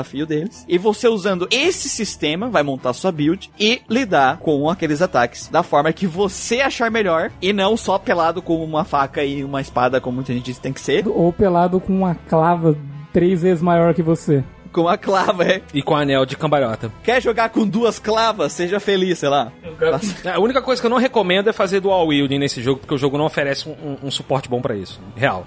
De resto, fa faça o que você quiser. Não, não tem, não tem. Seria, eu queria usar duas armas gigantes, mas é, não. o primeiro jogo é realmente ruim. Uma coisa boa do Dark Souls foi isso. O dual wielding de lá já foi bem melhor. Afinal de contas, o jogo é realmente tão difícil quanto a galera pinta ele aí? Eu não acho que ele seja difícil, eu acho que ele só é extremamente punitivo. Ele te ensina de uma maneira muito bruta e as pessoas tomam um, um susto, ou, fiquem, ou ficam chocadas, né? Ai, que delícia. Eles mostram, pra, ele te mostra de uma maneira ah, selvagem, vamos dizer assim. Tu, tu aprende se É, ferrando. É isso, é, é aquela é a anedota que eu fiz do, do pai que joga o filho pra nadar e- e- na piscina, né? O, o Homelander fazendo com o moleque dele, sacou? É isso aí. É, é essa vibe. é- o jogo faz isso contigo. Só que ele faz uma maneira que ele ainda ri de você. Porque se você errar de novo, da mesma forma, o jogo vai te punir mais ainda. E é isso que afasta muita gente do jogo. Então não é difícil, ele só é filho da puta. Eu acho o seguinte, ele é um jogo que você precisa parar pra aprender e ter paciência, sabe? Então, diferente de muitos jogos aí que você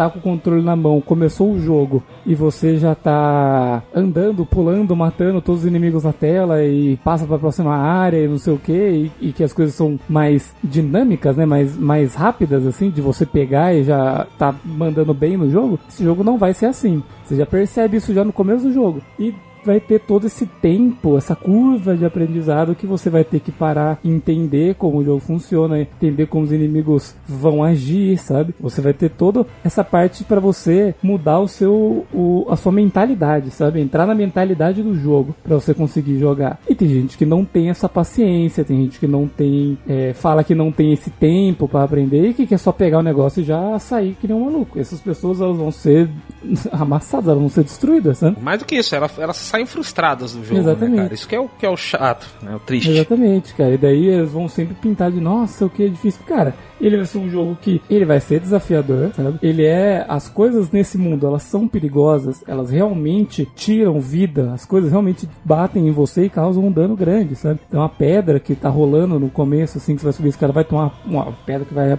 passar por cima de você, ela vai tirar um puto dano. O bicho com a espada quebrada vai tirar um puta dano, sabe? Então, é aquela coisa que você tem que meio que se acostumar, entrar na mentalidade do jogo e tipo assim, beleza, é assim que, que o jogo é, então eu tenho que me comportar de certa maneira para conseguir jogar eles, né? Então, a partir desse momento, as coisas vão ficar mais fáceis para você porque você vai estar jogando, vamos por entre aspas assim, do modo certo, né? Você vai estar jogando da maneira que vai ser mais efetiva dentro do jogo. Com a mentalidade. né? É, com a mentalidade assim, ah, vai ser mais efetivo dentro do jogo se eu jogar dessa maneira. Então, é, você vai se fuder bem menos. Você vai conseguir passar os desafios de uma maneira mais fácil do que alguém que simplesmente vai ligar o foda-se, vai sair rolando pra tudo, chamar um monte de inimigo de uma vez, querer bater em todo mundo, sabe? É meio isso, sabe? A pessoa vai escolher o jeito que ela vai lutar e o jeito que ela vai lutar, às vezes, é, não é o jeito mais indicado pra você sobreviver, né? Esse jogo não é o tipo de jogo que você vai, vai chegar nele e vai sair rushando o game, não dá pra fazer isso. Ainda mais se você, tipo, a primeira aventura sua, você não vai conseguir, ah, morri uma vez, eu tenho que ir até o boss e o boss é longe. Porra, vai matando os bichinhos pelo caminho de novo até você chegar lá. Se você for sair correndo, você vai morar uma,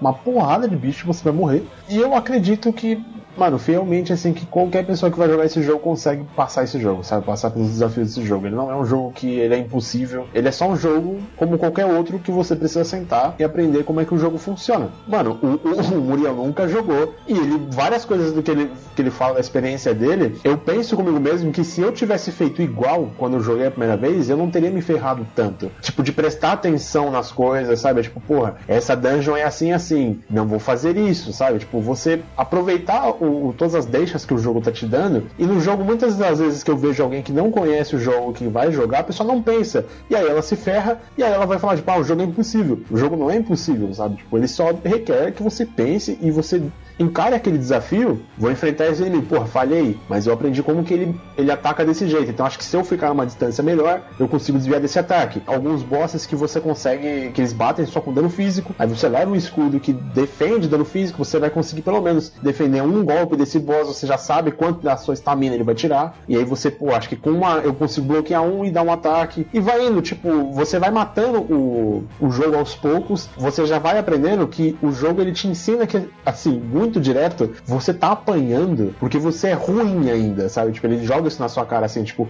fique melhor, sabe? Tipo, aprenda Sim. a jogar o jogo. Get good.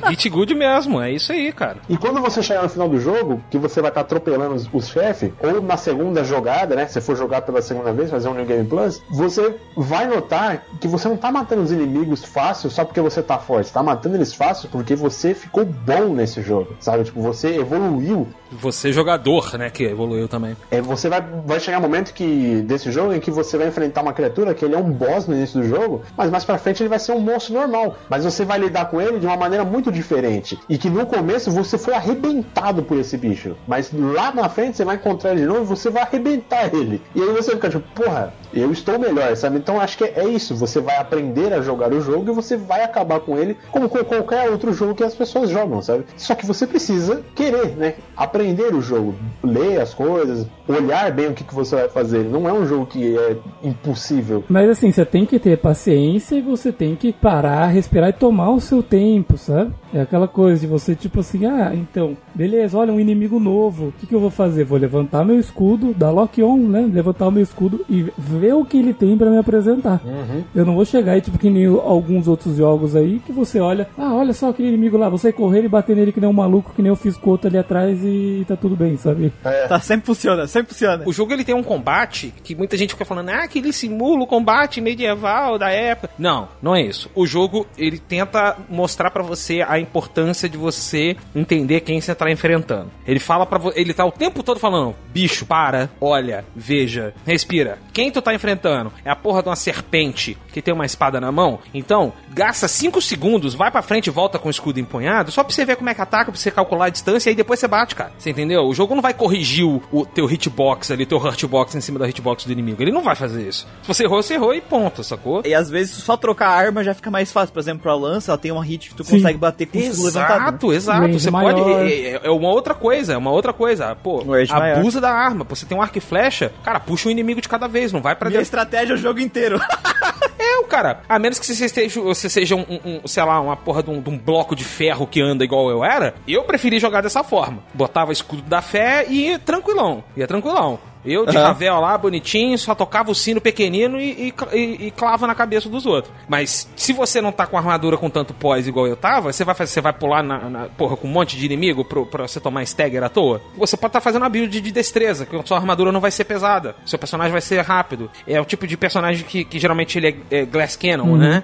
Que ele vai dar muito dano, Uhum. mas ele vai tomar muito dano. E aí você só tem um ou dois hits no máximo. E você vai desperdiçar o seu um ou dois hits no máximo no inimigo peba ou no boss. Lembrando que suas potions só recupera, né? O Estus Flask que você só recupera Sentando na bonfire. na, na bonfire. Pois é, e aí? Sabe? É, O jogo ele tá te fazendo, ele te faz essas escolhas todas, e o risco e recompensa desse jogo é uma relação que é muito alta, né? Que é a relação básica de Isso. todo jogo. Ele joga lá no espaço, ele fala assim, ó, o risco é altíssimo, mas a recompensa, ó, topzera. O que eu achei legal, assim, é, da minha experiência, é que eu brinquei quando eu comecei a fazer as lives que eu tô fazendo de Kingdom Hearts lá na Twitch. Ok. né? Eu falei, eu vou jogar esses jogos todos na dificuldade mais alta e eu vou estar treinando a minha paciência pra quando eu chegar em Dark Souls, né? E a galera riu. Ah, nada a ver, mano. Nada a ver isso aí. Claro que o jogo é diferente. Mas o que eu tava treinando era a minha paciência. O quê? A minha paciência de morrer e ter que entender que eu estou morrendo porque eu sou ruim. É isso aí. É um processo. Antes de eu jogar Dark Souls, o último boss que eu enfrentei foi o Linger Will. eu morri 70 vezes pra ele antes de vencer. Que delícia.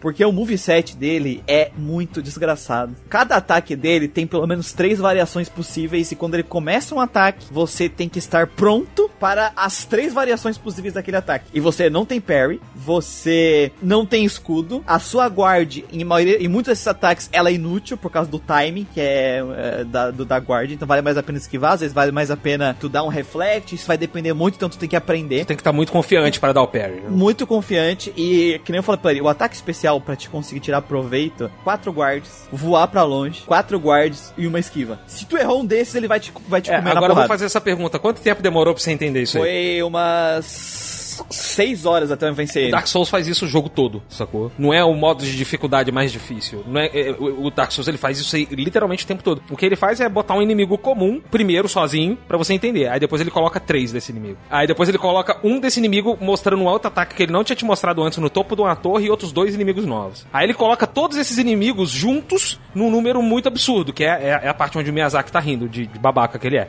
E aí, depois ele coloca um terceiro inimigo, que é tipo o chefe desses outros inimigos, junto com os outros dois. Eu Descrevi pra vocês ali a primeira, a primeira parte do Undead Burg. Uhum. É isso. Porque o que eu falo da questão da dificuldade, esse jogo é difícil, cara, assim, eu acredito que qualquer jogador médio de videogame tem plenas condições de jogar esse jogo. Uhum. Eu não recomendaria esse jogo pra nenhum jogador iniciante, porque muito depende da dificuldade, é sempre uma comparação do nível de desafio do jogador com o que aquele jogador tem de arcabouço na, pra chegar Isso, naquele aí, jogo. ele tem um nível de entrada motor, né, vamos dizer assim, que você precisa dominar. Isso. E assim, comparado com o nível, os timings que eu tenho, a, a janela de abertura que eu tenho pra esquivar, pra defender, pra atacar de Kingdom Hearts nas dificuldades mais altas e Devil May Cry, que é os jogos que eu joguei que tem dificuldade, uma dificuldade mais elevada, ele é bem tranquilo pra mim. Essa é a questão. Por isso que a minha experiência é tão tranquila. Eu já tô na mentalidade. Então se você não vem com essa mentalidade e tenta ruxar o jogo, vai apanhar. Porque o que, que foi tão facilitador pra mim? O grind, que nem eu falei. Eu decorava, eu aprendia o moveset daquele aquele inimigo perto da bonfire antes de progredir, não durante a minha progressão. Então isso facilitou,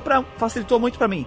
Tu precisa ser um doente mental que nem eu que grinda 15 levels por dungeon? Não, Então, não, não, não, não. não precisa.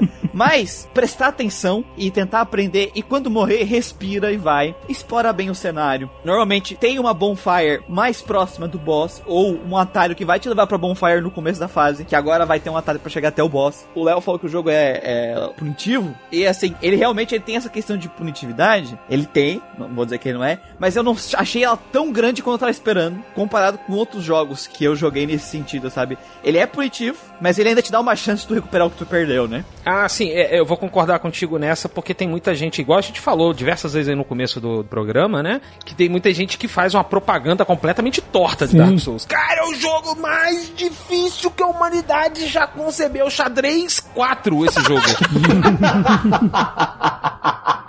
Que eu gosto da, da punitividade do Dark Souls é porque, na maioria das vezes, claro, tem exceções, mas a maioria das vezes, quando eu morria nesse jogo, o que eu pensava era, "Mano, como eu sou burro. Sim. Mano, Sabe? Porque eu conseguia sim. ver claramente o motivo que eu morri, por exemplo, rolar em direção à lava. da Aquileg. Que eu sabia que tava ali, meu cérebro simplesmente. Bré, sabe? Bré.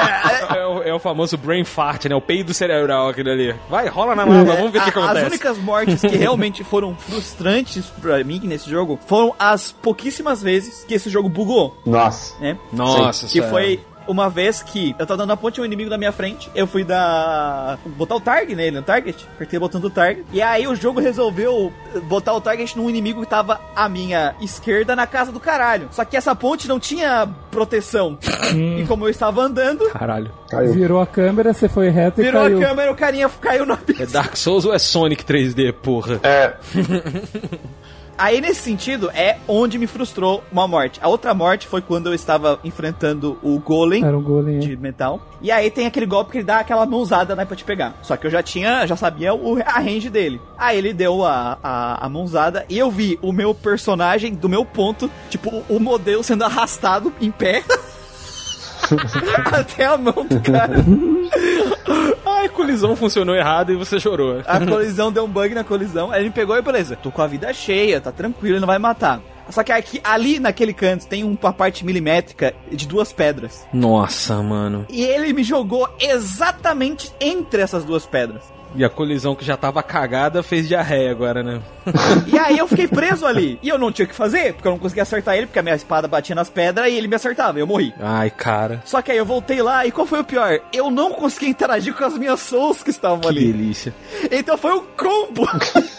Foi aí que o jogo se tornou seu inimigo, né? Fala a verdade. É nesse tipo de coisa, é nesse tipo de morte injusta, quando tu sente que, ou porque o jogo bugou, ou porque o timing dos ataques do inimigo é milimétrico demais, é realmente tu tem que ser muito, muito foda pra defender, e aí tu se sente injustiçado. E eu não é o, o que eu senti no Dark Souls. O que eu senti no Dark Souls é que tem uma gameplay assim, que é possível qualquer jogador médio passar por ela, essa foi a minha experiência. Só que tu tem que estar com essa mentalidade e tu tem que estar pronto pra morrer e pensar, putz, o que que eu podia ter feito de diferente? Que no caso, essas duas mortes que eu falei, não tem o que eu fazer diferente, porque eu não fiz nada de errado, né? Ele é um jogo assim, cara. Se tu não tem paciência pra morrer e ficar pensando em estratégias novas, se não é o tipo de jogo que te diverte, Dark Souls é isso que é Dark Souls. Sim, eu, eu sou obrigado a concordar. Uhum. Então, só, só pra gente dar continuidade aqui, pra vocês, qual é o boss favorito e qual é o boss que vocês mais odeiam rapidinho aí? Nossa senhora, cara. Nossa, Battle of Chaos? Ah, Bad of Chaos, eu acho que é, um, que é unânime, né? Todo mundo, Bad of Chaos? Battle of Chaos, eu também. vai Três, três. Árvore do caralho, bota fogo mesmo nessa merda, mano. A primeira vez que eu cheguei nesse boss, eu vim ali na, na rampinha do, do slide ali, descendo o skate. Deixa eu cair. Pum, começou a boss fight, né? Eu saí correndo, o chão abriu, eu caí e acabou. É, é, é, é isso, é literalmente isso. A minha primeira tentativa contra ela durou 5 segundos.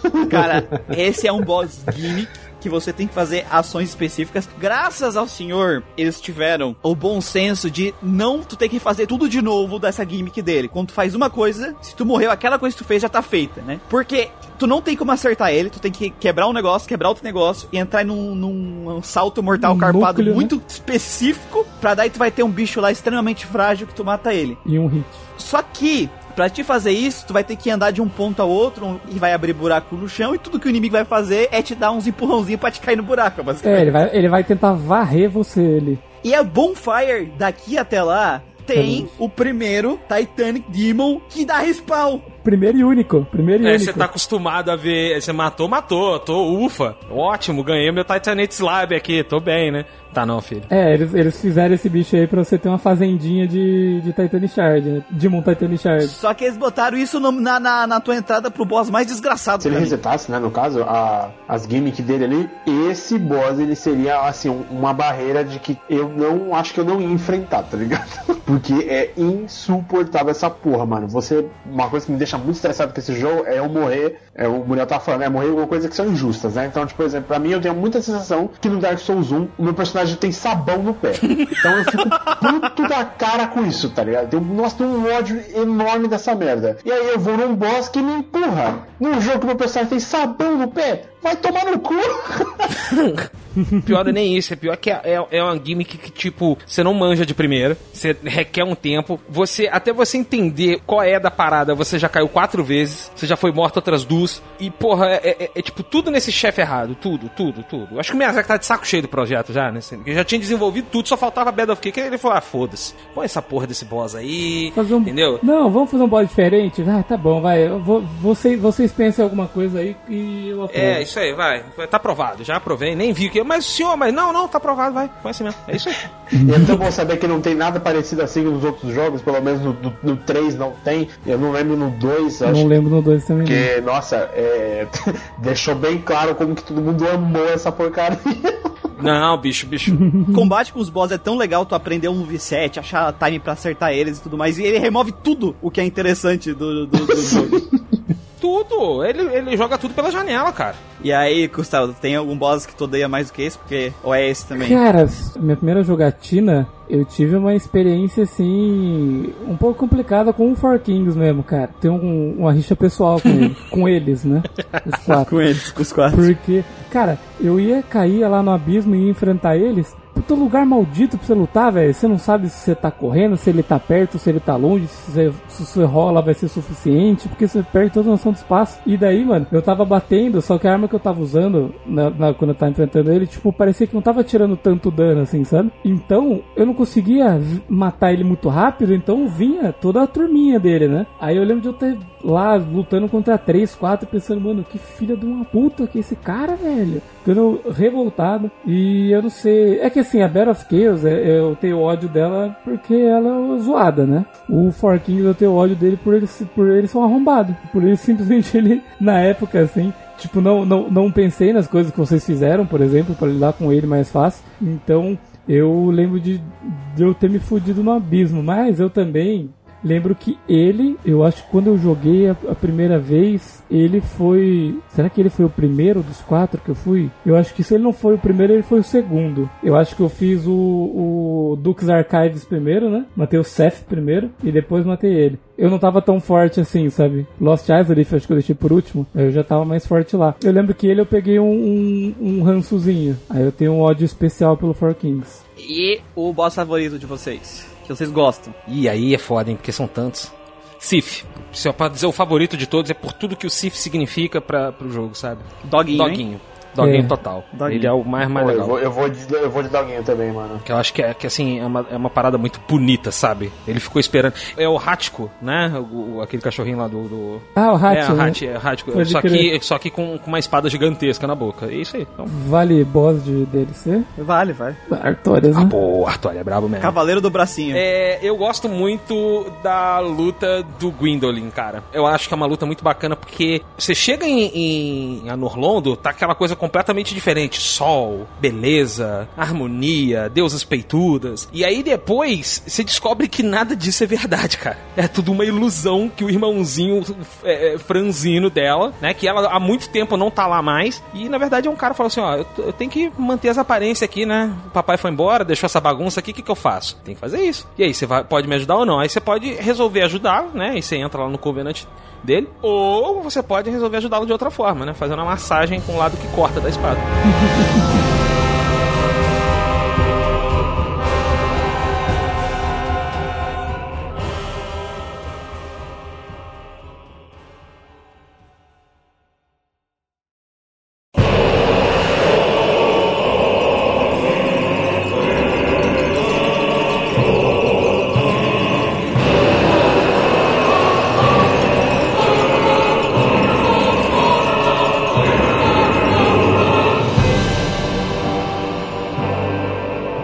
pra pergunta de um milhão?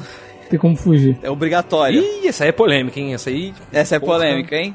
Dark Souls precisa de modo easy. Vou começar, vocês veem aí, né? Porque a gente já conversou sobre isso. E assim, esse papo de que Dark Souls precisa de modo easy, né? Como eu já ouvi muita gente falando que é porque tem gente aí que não vai conseguir jogar, porque a pessoa tem algum problema, deficiência mental, sei lá, ou qualquer coisa do tipo. É um puta papo capacitista do caralho, entendeu? Deixa a galera jogar o bagulho. Quem decide quem não pode jogar o jogo é quem vai jogar o negócio e pronto, acabou. A proposta do jogo é essa. E se ele tivesse uma, uma, dificuldade ou coisa do tipo assim, tipo, ah, deixar o jogo mais fácil, eu não consigo, tipo, imaginar assim que ele conseguiria trazer essa experiência que é você ir para um lugar hostil, que você não é bem-vindo lá. E se o jogo tivesse um modo easy onde ele deixasse o jogo muito mais fácil, como existem alguns jogos que tem um modo lore, né, que você só anda para frente, não tem dificuldade nenhuma em combate algum, só para você curtir a história. Modo é... história, né, modo história. Tipo, acabou, sabe? O, o intuito inteiro do jogo foi por água abaixo, sabe? Não, não, não faz sentido algum esse tipo de discussão. Então eu tô no lado oposto do espectro. Eu acho que todo jogo ele tem que ter o um modo easy à escolha do jogador, sabe? Eu acho, porque a partir do momento em que você faz uma obra e essa obra ela tem como objetivo principal agradar o máximo número de pessoas possíveis, tudo bem. Dito isso, eu acho que Dark Souls, esse Dark Souls, o 1, eu não poria Easy Mode nele. Porque o Dark Souls 1 ele é a porta de entrada. O Demon Souls eu poria um Easy Mode, sabe? Porque eu acho que era pequeno, desconhecido, de repente ele valia a pena. Agora, o Dark Souls, Dark Souls 1, cara, eu acho que parte da história dele se construiu justamente por causa disso, sabe? Então, se a gente voltasse no tempo e pudesse ter a escolha de falar assim, ah, vamos botar um Easy Mode Dark Souls? Eu falei, não, não vamos. Vocês não fazem ideia da importância que a falta do Easy Mode vai fazer pra esse jogo. O cara abre um portal do espaço e tempo, o cara chega na, nos dois pés, assim, no cara É, sabe? Agora, hoje em dia, Elden Ring. Ah, pô, Easy Mode pra Elden Ring? Com certeza. Com certeza. Sabe por quê? Porque, porra, o negócio virou um fenômeno. Aí tu pega uma criança que tá assistindo um negócio, sei lá, uma pessoa que curte assistir videogame, mas não gosta de jogar, e ela ficou encantada com os gráficos do jogo, com a história do jogo, e ela não vai conseguir aproveitar, ela vai ficar frustrada, sabe? E assim, uma coisa é tu fazer um produto artesanal, a outra coisa é tu fazer um negócio que é Elden Ring. Elden Ring já não era mais artesanal, né, galera? Elden Ring já é preciso atingir todo mundo. Já saiu do vamos agradar só os dois fãs do Armored Core ali. a Elite sai do sonho de Armored Core. Mas assim, a questão que eu vejo é que o jogo, ele explodiu e se popularizou por ele ser como ele é, sabe? Fica essa dualidade, sabe? Isso que é foda, irmão. É isso aí mesmo. Então, mas as pessoas, elas vão estar, que vão jogar, elas vão estar esperando que o jogo seja desse jeito desses conceitos que foram estabelecidos nesse jogo, sabe? Então, por exemplo, lá, ah, o cara vai jogar o Elden Ring, pô, o Elden Ring ele é o que? Ah, ele é o jogo do criador do Dark Souls. E, e, o Dark Souls ele é desse jeito. O lance do. Ah, o Elden Ring tava mirando é, mais pessoas e tal. Ele tava, na verdade, saindo pro público dele, né? Que o público dele ele já criou uma base de fãs que é gigante e que gosta do jogo desse jeito. Claro, tipo, sempre vai ter pessoas se renovando, pessoas chegando chegando, assim, sabe? Mas tudo que a gente discutiu, que o que você precisa para jogar Dark Souls, você vai precisar fazer em todos os jogos. Mesmo, ah, ele sendo um jogo que ele é diferente, que talvez ele seja para captar mais pessoas, as pessoas elas vão ter que entrar na mesma mentalidade do que os outros jogos exigiu das pessoas, sabe? Imagino que seja uma coisa mais ou menos assim. E sempre foi intenção do Miyazaki, né? Ele já falou, fazer com que os jogadores enfrentem o mesmo tipo de desafio para que eles possam discutir, tipo assim, digamos, discutir no mesmo nível, sabe? Do tipo, ah, eu enfrentei um inimigo lá que eu achei foda pra cacete, e você? Putz, não, pra mim foi tranquilo. Ah, mas por que pra você foi tranquilo? Ah, porque eu fiz isso, isso e isso, eu usei isso, isso e isso. Só que eles enfrentaram o mesmo inimigo na mesma dificuldade, com as mesmas condições, sabe? sabe? Era esse tipo de, de discussão que ele queria trazer. Ele quer colocar um desafio que as pessoas vão, vão ter que se, tipo, se esforçar para poder passar, sabe? E vai ter a recompensa de você passar. Eu entendo a visão do Miyazaki, sabe? Eu entendo. Mas eu acho assim que. Inclusive, assim, é, é notório. Elden Ring é o melhor ponto de entrada para Souls. Eu concordo com isso também. Sim. Porque ele é terrivelmente mais acessível do que qualquer outro Souls na história dos Souls. Isso contando é, Souls-likes aí e adjacências, tá? Jogos que tentam emular, jogos que pegam emprestado, enfim. Isso contando Kingsfield? Isso, não, pô, Kingsfield não é ponto de entrada, não. Kingsfield é, é cagar prego, irmão. não é ponto de entrada pra nada, né? É ponto de saída, é. Cara, o Kingsfield tem tanta maneira mais rápida de você estragar a sua vida. Pra que que tu vai jogar Kingsfield, velho? Dá uma cabeçada na parede é muito mais gostoso do que Kingsfield. Voltando aqui pro Miyazaki. Ele ouviu, porque na época do Sekiro, porque o Sekiro é notoriamente o jogo mais difícil dele. Que não dá pra te grindar é, sem não level. Tem, não tem as muletas do RPG. É, é, é, o jogo mais difícil, né? Então, ah, é porque modo fácil, modo fácil, modo fácil. Então, meio que é uma tendência no game design hoje, você criar facilidades de acessibilidade. Não quer dizer que você tenha que deixar o jogo perfeito para todo mundo. Que é impossível. É, você não vai agradar todo mundo. Não tem como. Sabe? O último cara que tentou agradar todo mundo acabou pregado na cruz, irmão. E, porra, e é só porque ele falou que todo mundo tinha que ser legal para variar um com o outro, né? Falou, ó, porra. Gente, por favor, não sejam cuzões um com o outro. Mata ele! Não sejam cuzões um com o outro. Ah, mata, mata! né? Pô, pra você ter uma ideia, né? Então, assim, a cadeira, usa a cadeira. usa a cadeira. Caralho, que errado, irmão.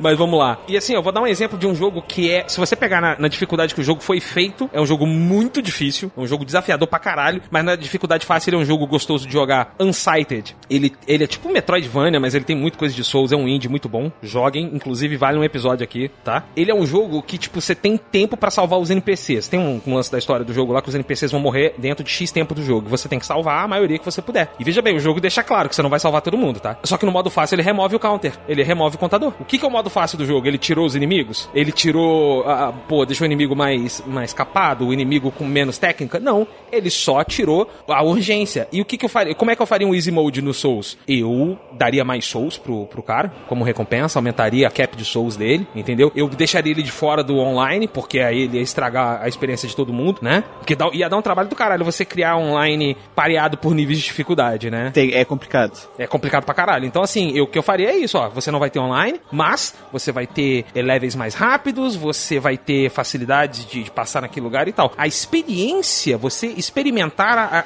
a, a ideia Souls ia continuar a mesma coisa. O Muriel é a prova disso. O, o jogo ficou pior porque você grindou igual um retardado, cara? Ah, eu fiquei feliz de arrebentar os boss na trocação. só que elas iam ter essa experiência num, num- num espaço de tempo muito menor. Porque você demorou alguma, algum tempo ainda farmando, pegando os itens, então não sei o que, não sei o que. 59 horas de, de jogo. É, a pessoa ia ter consideravelmente menos, 30 horas, 25 horas de jogo, que é um gameplay normal A nosso. questão quando a gente fala assim, primeiro, eu vou concordar com a Shura no caso da do argumento que as pessoas levantam que esse jogo ele precisa ter um modo easy por causa que tem pessoas que são incapazes de jogar esse jogo se ele não tiver um modo easy. Eu acho que a essa palavra tipo de capacidade tá errada. Pesado, eu acho errado. Eu acho que todo mundo é capaz de jogar Dark Souls. Primeiro, a dificuldade nunca é só a dificuldade do jogo no vácuo. A dificuldade do jogo sempre vai ser a dificuldade do jogo versus o que o jogador traz de arcabouço com ele. Sempre. Sim, concordo. Então, assim, todo mundo tem capacidade de jogar Dark Souls do jeito que ele tá. Ponto. Ele não precisaria de um modo easy para ele ser um jogo jogável, porque ele não é tão difícil assim em primeiro lugar. Justamente, concordo.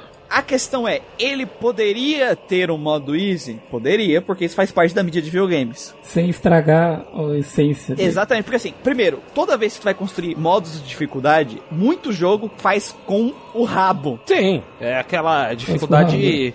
Não é mecânica, ela é estatística, né, bicho? É, porque assim, a moral de tu jogar um jogo é tu ter essa experiência. Então, a moral é que o jogador, independente da jogabilidade, do, do nível de dificuldade que ele vai jogar, ele tem que ter a experiência que o desenvolvedor quer que ele tenha com o jogo. Dependendo da experiência que ele quer, às vezes se for uma experiência muito mais narrativa do que de gameplay, tu tem um modo de dificuldade que zera a gameplay do jogo, na questão de dificuldade, não faz muita diferença para a experiência geral daquele jogo. Sim. Porque o Porque foco o não foco está tá na ali. narrativa. Ali é uma parte de desafio, claro, tem às vezes vai ter até um modo hard pra quem curte, mas a experiência do desenvolvedor. Então todo o jogo, ele tem que ser pensado nesse sentido. Porque o que eu vejo muito das pessoas querendo o modo easy em Dark Souls é que eles queriam um modo easy que seria equivalente a um Devil May Cry 2. Certo, Como é que é o Devil May Cry 2? Tu fica parado, os inimigos não te acertam. certo, certo, ok, entendi. É, aí eu, aí- isso é o que eu acho errado. Isso não é um easy mode, sabe? Isso aí é estragar o jogo. A experiência não é essa, a ideia do jogo não é essa. Porque o que, que adianta tu jogar um Dark Souls sem tu ter a experiência Dark Souls? Justo, concordo plenamente, cara. não faz sentido. Pra mim, Dark Souls poderia ter modos de dificuldade? Eu acho que poderia, tranquilamente. Só que as pessoas precisam entender que os modos de dificuldade dele não seriam modo normal, difícil, modo hard, sei lá, super impossível e modo fácil, passei no parque. Porque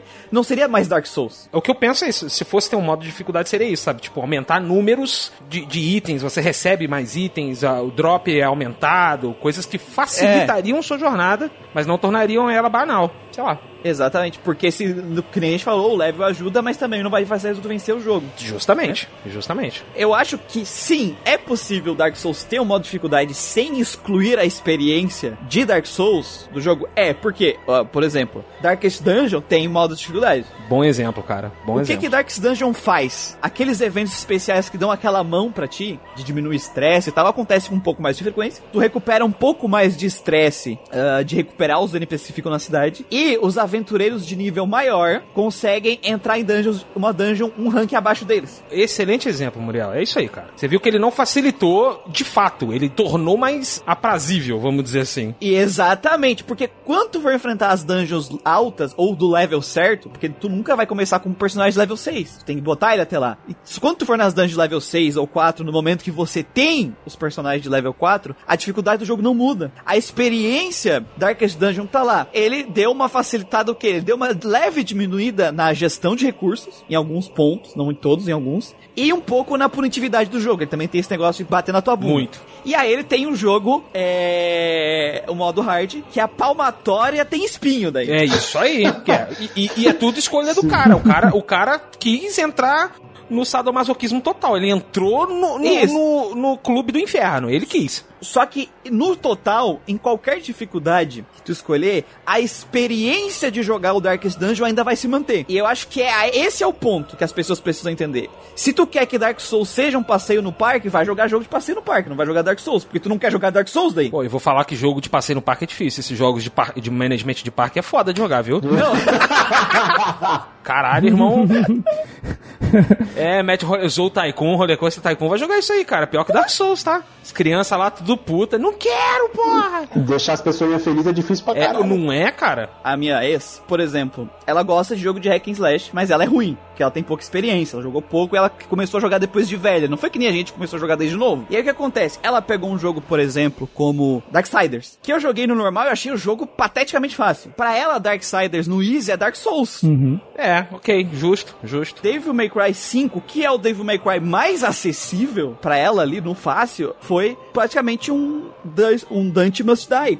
Então não tem como o jogo ser acessível pra todo mundo. A pessoa ela vai precisar ter uma, um pré-requisito mínimo e não tem como o jogo ser pra todo mundo, porque aí ele não vai ser mais aquele jogo, ele não vai ter mais essa experiência. E não adianta de nada tu jogar um jogo pra não ter a experiência do jogo. É. Então, se um dia a série Souls ter um modo fácil, difícil até, se quiserem botar, porque eu acho que dá pra botar também daí nessa brincadeira, que impeça de tu usar as muletas de RPG, dificulte o uso das muletas de RPG, se eles quiserem usar, eles podem. Então, pra mim, pra ter um modo dificuldade, ele tem que ser assim, e um modo dificuldade ele nunca pode quebrar a experiência do jogo. Se quebrar a experiência do jogo, tá feito errado. Concordo. Agora, ele precisa, não tem como jogar, que nem o Ashura falou, ah, é, ele é só pros bons. Não, pelo menos não o Dark Souls 1, que foi o que eu joguei, né? Poderia ter? Poderia, mas seria desse jeito. Eu acho que pra mim essa é a minha visão, sabe? Sobre a dificuldade do jogo em geral. Você tem que realmente respeitar o jogo e não tirar a essência dele. Por exemplo, o que a gente tava falando, o pessoal pede modo easy, o pessoal tem essa discussão porque é videogame. Porque ninguém pede modo easy de filme de terror, sabe? Essa frase foi muito bonita, Ah, cara. eu quero ver um filme de terror, mas puta. Mas não quero levar susto, não quero sentir medo. Nossa, eu tenho medo, nossa, eu tomo susto. Eu não queria que ele fosse assim. Acho que tira a música, então, pra mim, tira o bicho,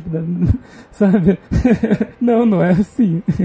Isso me lembra até quando teve. Tava, ia sair aquele filme do Deadpool. Tinha saído que a- acho que a classificação indicativa do filme ia ser de 14 anos. E uma porrada de gente já achou ruim pra caramba, porque é um filme do Deadpool e eu. E, mano, 14 anos não vai ter nem metade do que as coisas que o Deadpool faria, sabe? Se você tirar as, as coisas que, que fazem o jogo ser o que ele é, ele simplesmente deixa de ser. E aí acabou. Que a gente pode concordar que é isso, né? É assim, se um jogo vai ter um modo de dificuldade, ele vai ser limitado à proposta dele, o modo de dificuldade. Pra mim mesmo, que tivesse modo de dificuldade, muita gente não conseguiria jogar Dark Souls no Easy igual. Porque ainda continuaria sendo Dark Souls. Não tem problema um jogo não. é, é, ele ter um objetivo, ele tem um nicho. Porque todas as mídias de toda a história da humanidade são assim. Livro é assim, cinema é assim. Ninguém tá reclamando que o cinema francês é, não é pra todo mundo, sabe? Mas a questão é que modo de dificuldade é uma coisa que tem no videogame porque é uma das poucas mídias que ela é extremamente interativa, né? Ela vem do teu input. Então é, surgiu nele esse sentido de modo fácil, difícil e tudo mais.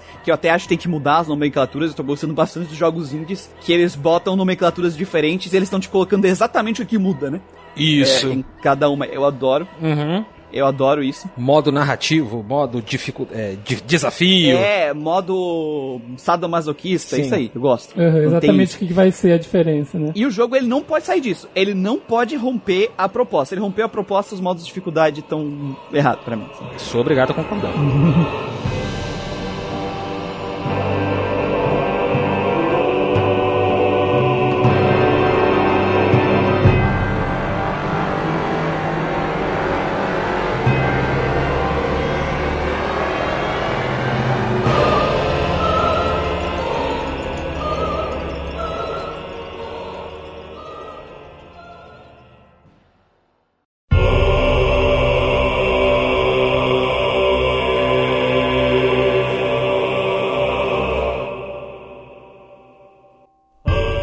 Design agora é só ser Berserk e é isso aí. Pronto. Pronto, Nossa, pronto, acabou pronto. o design do jogo.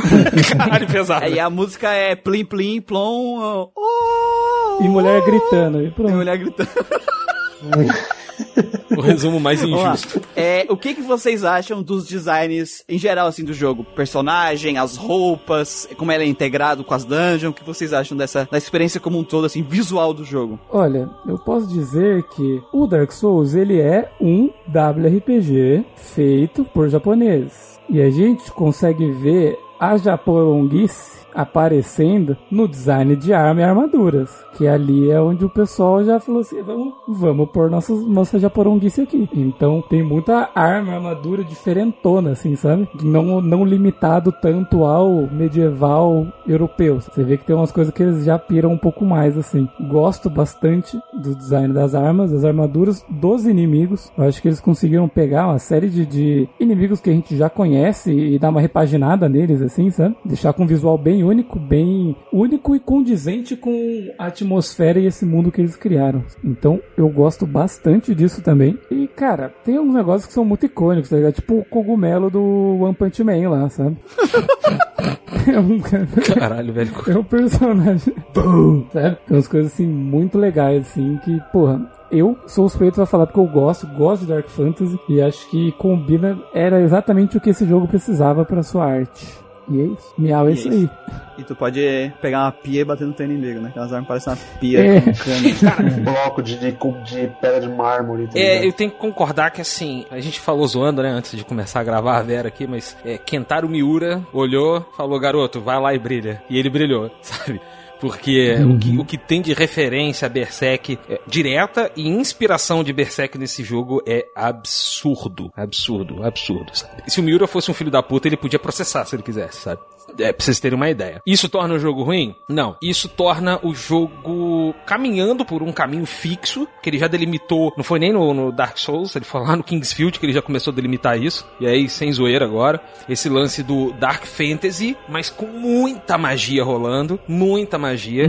Que a magia, ela é destoante do, do clima opressivo. Pois, magia, um Chaos Fireball é a porra de um negócio vermelho brilhante, parece fogo de artifício aquela porra. Em contrapartida, isso não quer dizer que você vai ter elementos bizarros. Afinal de contas, nós estamos falando de um personagem que chama Havel, The Rock, e ele veste uma armadura feita de pedra. Por quê? Porque ele queria resistir à baforada do dragão. Porque ele pensou que pedra era igual escama de dragão, logo daria certo.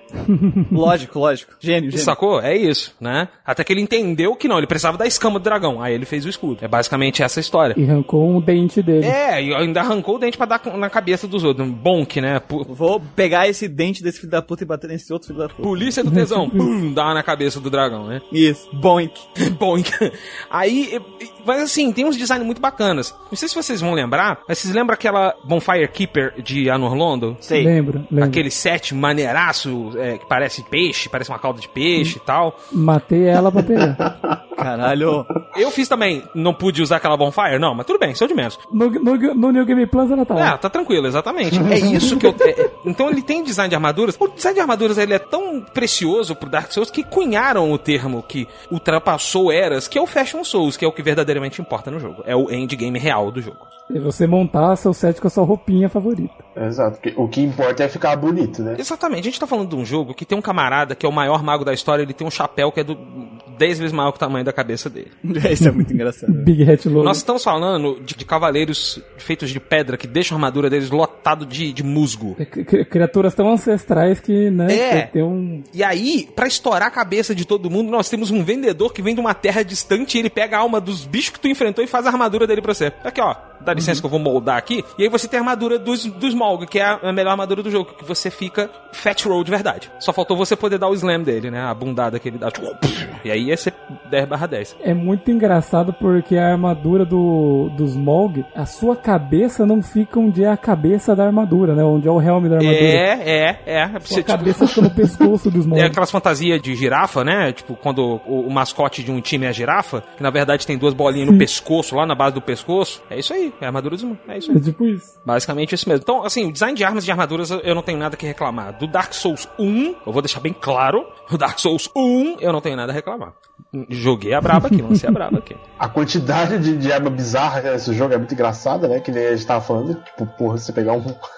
Uma pia de mármore e bater nos outros, sabe? Tem umas armas que, tipo assim, você olha assim, cara, não dá pra bater com isso aqui, cara. O que, que é isso? Isso é literalmente um bloco de concreto aqui. E eu vou trucidar ele. E o personagem ainda mais, é mais engraçado ainda quando ele tá hollow, né? Porque ele fica super magrelo, feio. Com um blocaço gigantesco e ele atropela tudo que vem pelo caminho. É, mas o que eu mais gosto desse jogo disparado são o design das armaduras. Eu gosto muito das armaduras. A, a armadura do Lautrec é uma das minhas favoritas do jogo. Eu acho ela muito da hora. A do Ornstein eu gosto pra caramba também. Nossa senhora, do Ornstein é muito linda. Pena que quando a gente usa, ele não fica com, com o penacho, né? É verdade, não fica com aquela pena não na fica, cabeça. fica o penacho, né? Porque a gente é, é levado a acreditar que aquilo ali é o cabelo dele de verdade. Sendo que na verdade não, porque no Dark Souls 3 ela fica com um penacho, olha que bosta. Eu, eu gosto muito do design do- dos boss, eu gosto muito dos designs do geral, assim, das dungeons, cara. Eu gosto bastante de observar o mundo, sabe? E ver como eles fizeram as coisas. Mano, eu quero saber como é que uma pessoa maluca consegue pensar em Blind Town. Para, para pensar de como é que os caras estruturaram aquele lugar. Ser funcional dentro daquela loucura de tu andar numa ponte e ela começar a se entortar ao ponto dela realmente conseguir atravessar porque ela tá Sim. se entortando. Sim, sim, sim. Alô, Indiana Jones, um abraço. Quando eu olho cada detalhe, porque nesse sentido de esculpir cada dungeon assim com um martelinho, cada local com coisa, ah, eu vou deixar uma dica aqui do lore tirando essa estátua, né? É, eu vou deixar essa dica aqui, essa ali. Toda a construção de tu querer realmente observar, porque em vários lugares eu parava pra observar, e até eu gosto quando eu falo com o Solar a primeira vez que ele fala do sol, e aí eu realmente olho pra onde ele tá olhando e fica, ô, da hora isso aqui, né? Ah, yes, the sun. Praise the Sun. o design detalhadamente dessas dungeons pra mim é o mais foda desse jogo. É, as- o Fashion Souls é maneiro, mas o que ganha pra mim é as dungeons, E sabe? assim, um detalhe legal de comentar das dungeons, todas elas foram primeiro feitas em planta, sabe? O mapa, e depois que eles modelaram, sabe? Então, primeiro eles fizeram todos os mapas, aí quando eles foram modelar, os limites das coisas foram delimitados por as, pelas plantas, sabe? Então, no, no 3D, eles foram tipo. Aí, ah, não, então isso aqui vai vir até aqui, então tem uma parede aqui, tem essa curva, não, então aqui que a gente vai pôr tal coisa, então aqui quem sabe. Foi feito assim, parabéns, é assim que se faz projeto, viu? Caralho. Aquela casa clássica do de RPG, que como é que as pessoas moram nessa É, casa? cara, tem várias casas vezes que eu tô vendo assim e falo, mano, isso aqui tá hiperdimensionado, por que será, né? Os caras nunca viram pôr uma, uma planta na vida, sabe? Uma casa que mora três pessoas tem. Você vai olhando assim, parece que mora 16, né? Acho que a, a dungeon assim, que mais me pegou nessa questão de. Não é beleza, porque não é um lugar bonito. Eu, não- eu acho que o único lugar bonito que eu consigo me lembrar desse jogo é a Norlondo, o resto deixa pra lá. É a, o esgoto lá. né? Ah, os profundezas. Essas profundezas, porque, mano, é literalmente isso, sabe? Tipo, é um esgotão, só que ele não é só um esgotão, sabe? Tipo, você tem uns corredores naquele lugar que é muito pequeno, é, e você consegue ver, tipo, mano, parece que tem bosta em todo lugar, sabe? É sujo, é preto, assim, cheio de, de chorume, sabe? É um negócio que quase que dá pra você sentir o cheiro de andando naquele lugar ali, e as criaturas que tem ali também, elas é, colaboram muito pra pra aquele ambiente, né? Aquelas gosmas que caem do teto, que nunca dá pra saber onde tem Basilisco. é, sabe, tem muita coisa. E eu queria citar o basilisco aqui como exemplo de um design de monstro ecologicamente bem feito, biologicamente bem feito. Do olho, porque né? ele usa os olhões ali, é o, o olhão, né? Que você, caralho, o olho desse bicho, aí você mata, chega perto, você vê que o olho na verdade é um negócio pequenininho. É? Ele usa o olhão pra espantar o, o- o possíveis, pre- é, possíveis predadores, né? Porque ele não é o top da cadeia alimentar ali naquela, naquele ecossistema bueiral ali. Sim. Que inclusive eu, eu chamo esse monstro de zoiudo da maldição. Mas é, a real, ele é o zoio da maldição total, cara. Acurado. Tem vários bichos de Dark Souls que tem esse, essa preocupação, seja no design, seja na forma como ele é apresentado, né? Você vê geralmente os Hollows rezando pra estátuas de deuses que não significam nada. Tu vê, é, igual eu falei, os corvos lá em, em Ariames, que representam completamente um povo sem esperança, não adianta mais nada. Aí você presta atenção na Priscila, você vê que ela tem uma cauda reptiliana de dragão, por isso que o nome dela é Crossbreed. E você olha no modelo dela, ela tem chifrinhos, ela tem algumas escamas. Então, assim, tem toda um- uma preocupação com o design nesse jogo. Tipo, até os Black Knights, cara. Os Black Knights, na verdade, são cavaleiros, são Silver Knights que caíram em desgraça. E aí eles ficaram daquele jeito. Foram os que foram junto com o Gwyn, né? Que o É, Gwyn é a galera, é a galera velha que, que ficou que ficou fudida. A trilha sonora de boss desse jogo, assim, ela é bastante memorável pra mim. A, a do Ornstein e a do Smog ela é a que mais fica na minha cabeça, porque ela começa de uma maneira muito sinistra, assim, né? Tipo, ela... Space Jam, eu tô pensando em Space Jam também, desculpa. As minhas músicas favoritas é Take On Me e Space Jam desse jogo.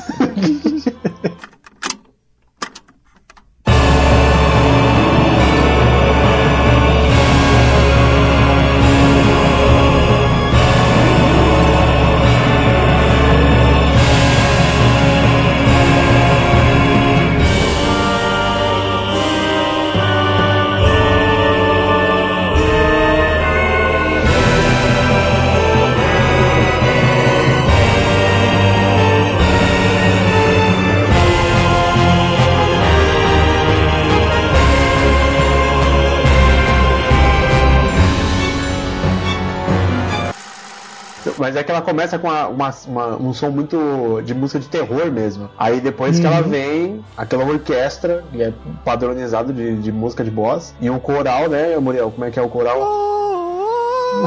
É, as músicas pra mim é mais destaque é a música do Gwen, né? Que ela é realmente uma música Plim, plim, plom. É muito plim, triste. plim, plom. Mano, ela é melancólica, assim, você vê o estado que, que, que, que ele se encontra, né? Depois de todos esses anos, depois dele já ter dado parte da alma dele pra manter o fogo, depois de ter virado o senhor das cinzas, né? Você ainda entra lá e ele é uma figura decadente, que ele nem é um boss difícil, né?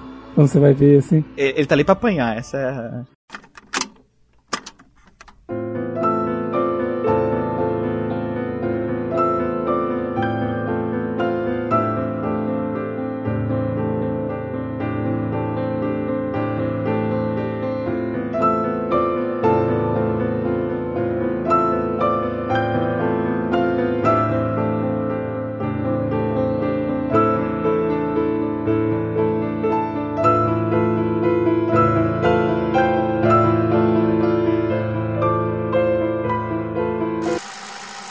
Sim. É, que aquilo ali é só uma casca, né? Um, um vazio É o que sobrou. do que ele já Uhum. foi algum dia, sabe? O, o que eu gosto da, da trilha sonora do Dark Souls, é, eu, nem, eu nem gosto pessoalmente das trilhas sonoras em si, elas não fazem muito meu tipo, mas elas são muito boas. Mas é a forma que ela tá é, no jogo, né? A forma que ela tá e não tá, né? Porque geralmente não tem música, porque tu tem que prestar atenção no som que tá na tua volta. As dicas sonoras ajudam você a não levar uma bola de metal na cabeça gigante. E aí o que acontece? Quando tu chega num boss, vem aquela música normalmente opressora, com aquele canto gregoriano desgraçado, que tá tomando pau e a mulher tá. né? E, cara, a tua pressão sanguínea vai lá pras alturas, sabe? Eu sentia meus músculos enrijecerem e o ânus dar aquela apertadinha toda vez que começava um. Uhum. Dá, o cutranca gostoso, viu? Gostoso. Meu controle tava amaldiçoado. Nossa, as verdade. configurações dele. E aí ele abria o menu no L3. Ok. O, o Muriel tava jogando Dark Souls no modo difícil. No modo hard de verdade. Ele tá é. jogando com os, do, ah, os bongos do Donkey Kong lá quase. então acontece, nos bosses, como esse controle tem muito sensível o L3, como tu tem essa, essa sensação, né, de pressão, eu acabava apertando o analógico pra esquivar mais, com mais força. E abria o menu Delícia. Nham. toda vez que eu esquivava. Você tinha três desafios, então, né? Desviar bem, fechar Isso. o menu. Por isso que a minha build é de estamina no escudo, sabe? Tu tem isso, então tu tem esse contraste. Tu tem um clima assim, opressor, mas sem música. E aí quando chega no boss é pra te fuder, é pra te ferrar. Só que tem dois boss desse jogo que as músicas elas, não, elas têm um efeito contrário. Que é a do lobo Uhum. e a do Green. Que elas não são opressoras, elas são trágicas, né? Elas são melancólicas. Ai, cara, do Gwyn, bicho, ela tem um significado tão importante pra É. história, cara. Porque qual que é a moral do Dark Souls? É se você vai manter a porra do, do fogo ace- aceso ou não. Isso. Aí tu vê a desgraceira que aconteceu com o filho da puta que quis manter aquilo aceso. Aí você fala assim, cara, aí tu ouve a música. Porra, eu vou querer manter isso mesmo aceso. E a música só vai te falando, ó, a merda tá acontecendo, esse cara tá apagando, esse cara tá virando cinza. Ih, tá dando ruim, hein? Hum. Só que tudo isso em forma de plim plom plom. Eu juro pra vocês que primeira vez que eu zerei, eu não, eu não acei- eu mantive o fogo aceso, não. Eu fiz o, o Dark Wraith Final, sabe? Você virou e foi embora? Sim, criar a era da humanidade. E foda-se.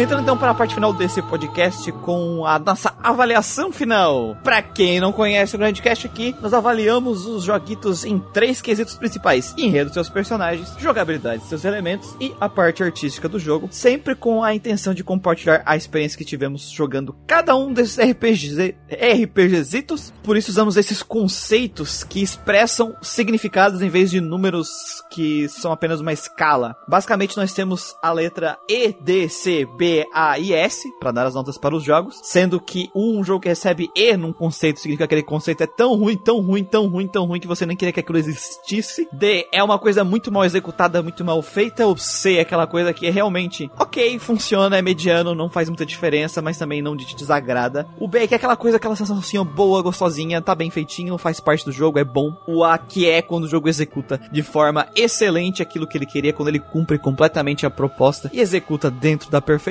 E o S é a nota extra que vai além, quando aquele elemento vai além. E se o jogo receber um S em cada um dos três elementos, né, que a gente fala em rede dos seus personagens, jogabilidade dos seus elementos, e a parte artística, ele vai ganhar nota mítica triple S, que até agora nunca foi dado por um jogo que merecia realmente ela, só por nostalgia desgraçada de alguns membros passapano aí.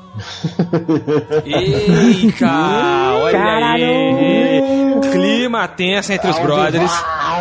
Enfim, vamos agora para a nossa Gacha a Gacha Batine mais honesta de todos os podcasts. Ver quem começa. Eu. Marmelada.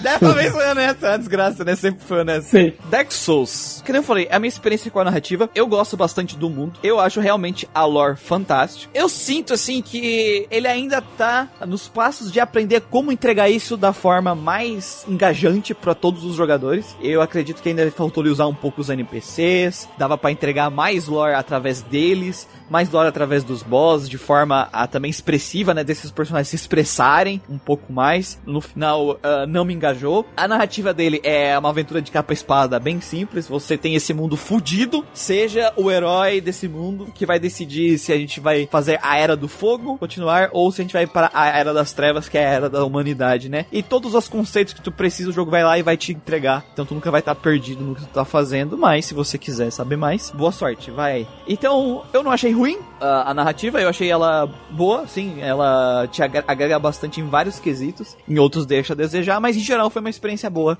que eu tive aí com o mundo e a narrativa de Dark Souls. Então eu vou deixar um B aqui. Gameplay, cara, pra mim, quando a gente olha ali 2011, a época que ele saiu, os jogos que vieram antes e tudo mais, ele é um dos jogos que mais consegue criar uma mistura de um jogo de ação, de esquiva, é, de defender e tudo mais, todos esses elementos de um jogo de ação, time, com uma progressão de RPG de alto nível, uma progressão foda pra caralho. Pra mim, ele não é um jogo injusto, ele é um jogo que tudo tá lá, você tem que aprender, você tem que entrar na mentalidade certa pra ele. Ele não inventou dificuldade, ele para mim ele entra naqueles jogos como Chrono Trigger que não inventaram a roda, mas souberam como se usa a porra da roda de uma forma a criar uma experiência foda. Então pra mim Dark Souls é um jogo que na gameplay, tirando pequenas coisinhas, ele não me deixou a desejar. Trouxe uma experiência muito boa nesse quesito gameplay, eu gostei muito e fiquei com vontade de jogar outros jogos da franquia aí. Vou deixar uma S pra Dark Souls, principalmente também por causa do level design desse jogo, porque tu tem um combate de outro nível que tem uma outra coisa que dá pra melhorar, mas pra época que ele saiu pra mim o combate, ele tá entre os melhores. Só que tu tem uma exploração, um level design, uma construção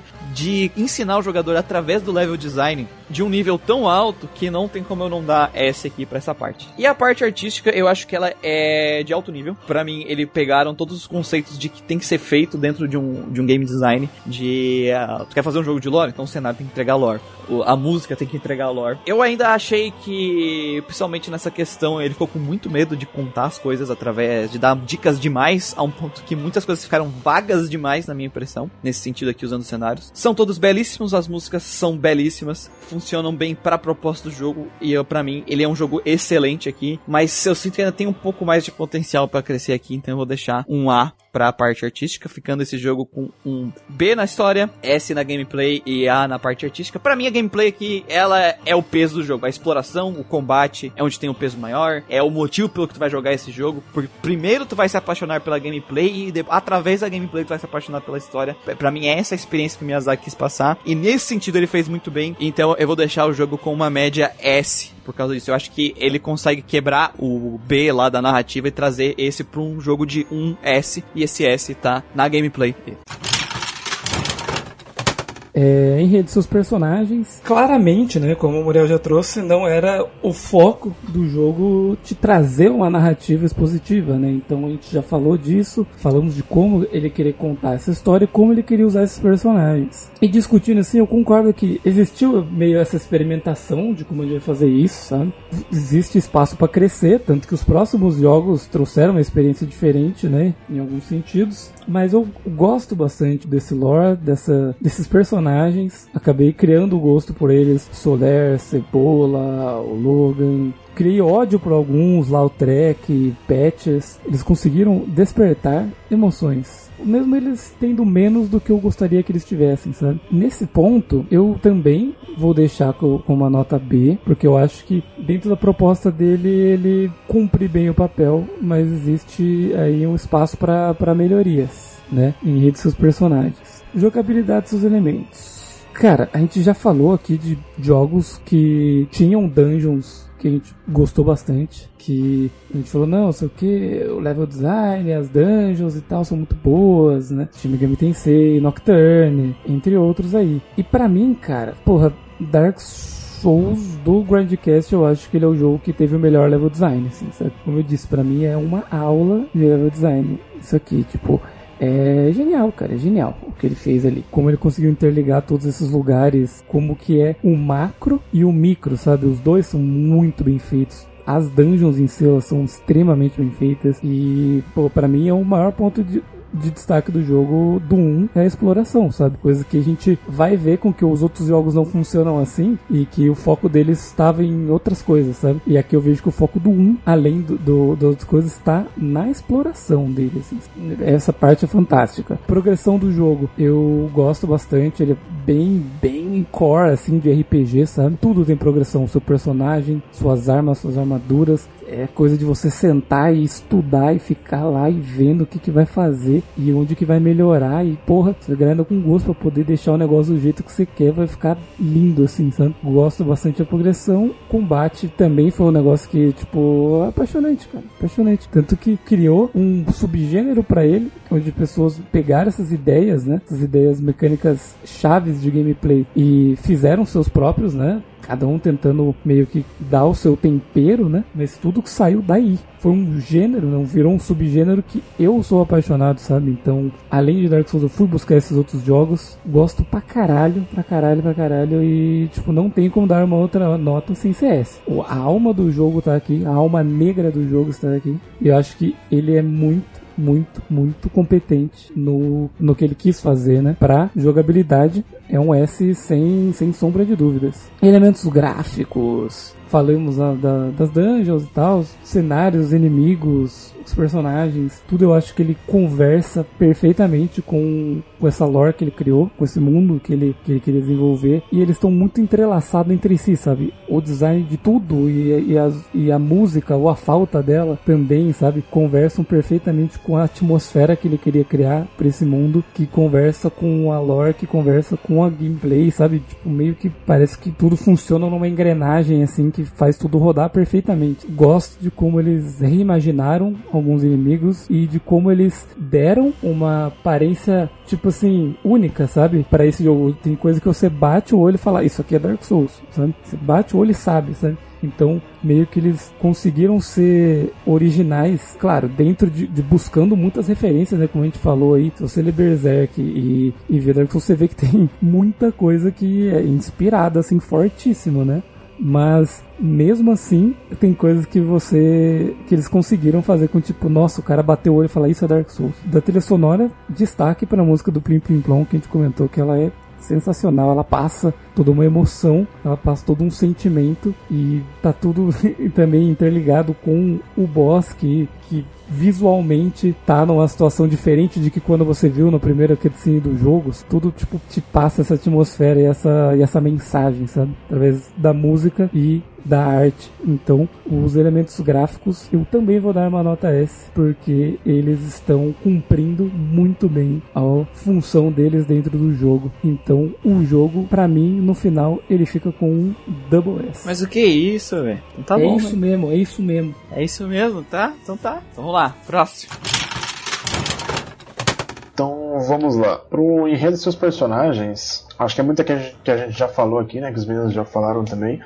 É, o jogo, pelo que ele propõe, ele entrega muito bem. Né, a, o plot dele principal ali, é algo que é bem construído, não, não tenho muito o que reclamar disso, é bem interessante. Ele te instiga né, a buscar é, saber mais sobre isso né, e correr atrás desse objetivo ali. É, o que eu sinto um pouco de falta é a questão do, dos personagens mesmo. Eu basicamente não, não me apeguei a quase personagem nenhum, exceto as Firekeepers, que são pessoas que estão ali vivendo para deixar a chama um pouco mais poderosa, né, para a chama não, não se apagar mas grande parte dos NPCs eu não, não me apeguei né, um pouco a eles, assim, porque eu não, não me senti muito é, instigado a procurar sobre eles, porque a, as falas deles são poucas, né, e caso você queira saber mais, você tem que começar a fazer as quests deles, e isso já envolve uma outra coisa, né, que as quests de Dark Souls, elas não, não abrem uma caixa de, de texto do teu lado falando, ah, você aceitou a quest e tal, né? Não aparece nada, então tem que fazer alguma coisa, algumas coisas específicas. Eu também gostaria um pouco mais de interação com os chefes, né? É, até poderia ser alguns monstros de campo também, qualquer coisa do tipo. E aqui eu acho que sinto que faltou isso, mais pro plot principal, pro enredo mesmo. Ele me entrega tudo que para mim tá como bom, assim. Ok, isso aqui é bem legal, gostei. Então por isso que eu vou deixar o enredo com B. Agora, em jogabilidade e seus elementos, esse é o ponto forte do jogo, é disparado, não tem como, sabe? É...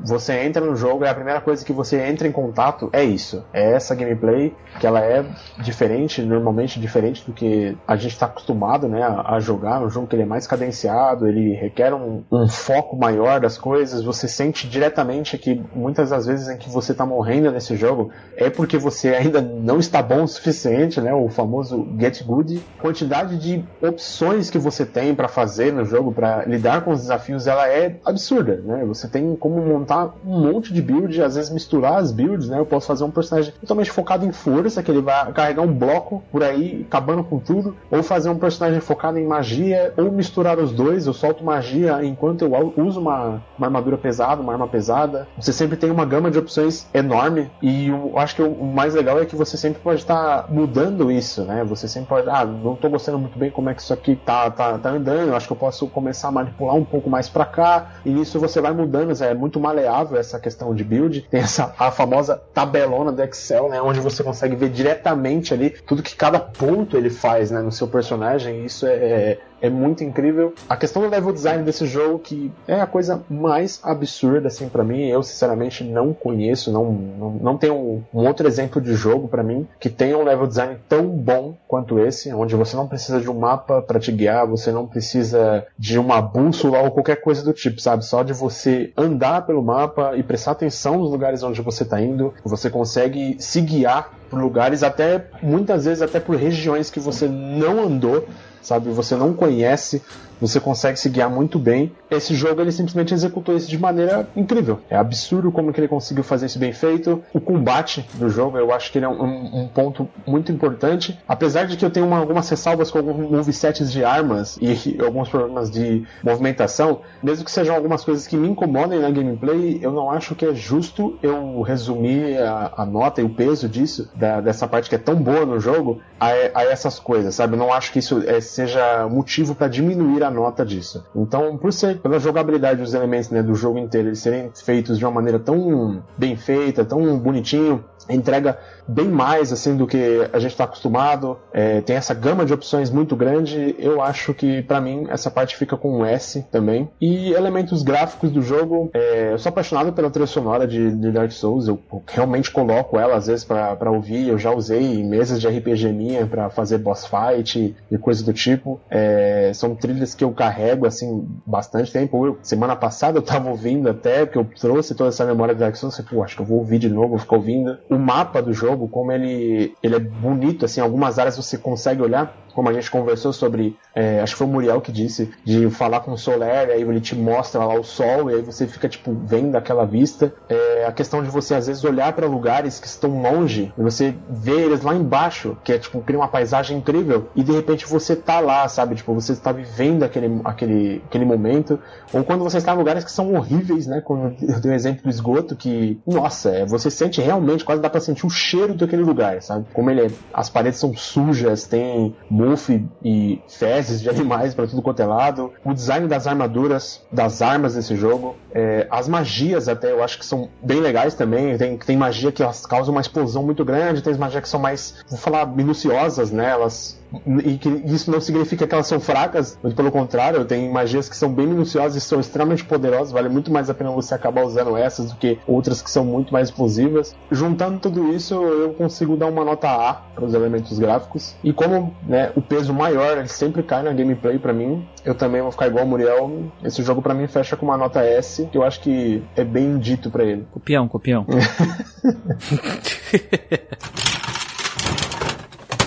Convidado fechando a noite. Opa! Olá, boa noite. Como vai? Tudo bem? Bom, eu vou começar, tem que começar no mesmo, vai ser enredo e seus personagens. Enredo e seus personagens. Vamos começar. Cara, eu sou muito suspeito para falar do enredo e seus personagens. eu sou a maior cadelinha de environmental storytelling da história, quiçá do meu bairro. Então, assim, agora tipo, sinceramente, eu acho que contar histórias da forma como Dark Souls conta é a prova, sei lá, máxima para mim. O videogame, ele é uma mídia artística muito potente. Tu saber uma história, uma pequena história contada para você ali pela posição que o inimigo morreu e o loot dele tá ali, por que, que aquele loot tá ali, já te diz muita coisa. E Dark Souls tem um monte de lugares assim, um monte de coisas assim. Eu nunca vou esquecer de quando a gente desce pra lama de Blighttown, pra parte do lamaçal mesmo, né, pra parte do mangue ali. E o primeiro inimigo, ele tem uma Poison Bloom ali, aquela que tira Toxic, porque ele não conseguiu usar a tempo. Isso é uma das coisas mais que eu falei assim, caralho, por que, que esse inimigo me deu isso aqui? E, e não é um, um negócio à toa, é um corpo de um Hollow que tava com aquilo ali. Porra, olha só a quantidade de histórias que você não consegue imaginar com simples inimigos segurando um item ali para você. É um negócio muito, muito, muito, muito incrível. Muito incrível. Então, assim, personagens. Não tem como medir carisma de personagens de Dark Souls, mas mesmo assim, tá lá o Sigmaier, né? Coçando a cabeça, perdido,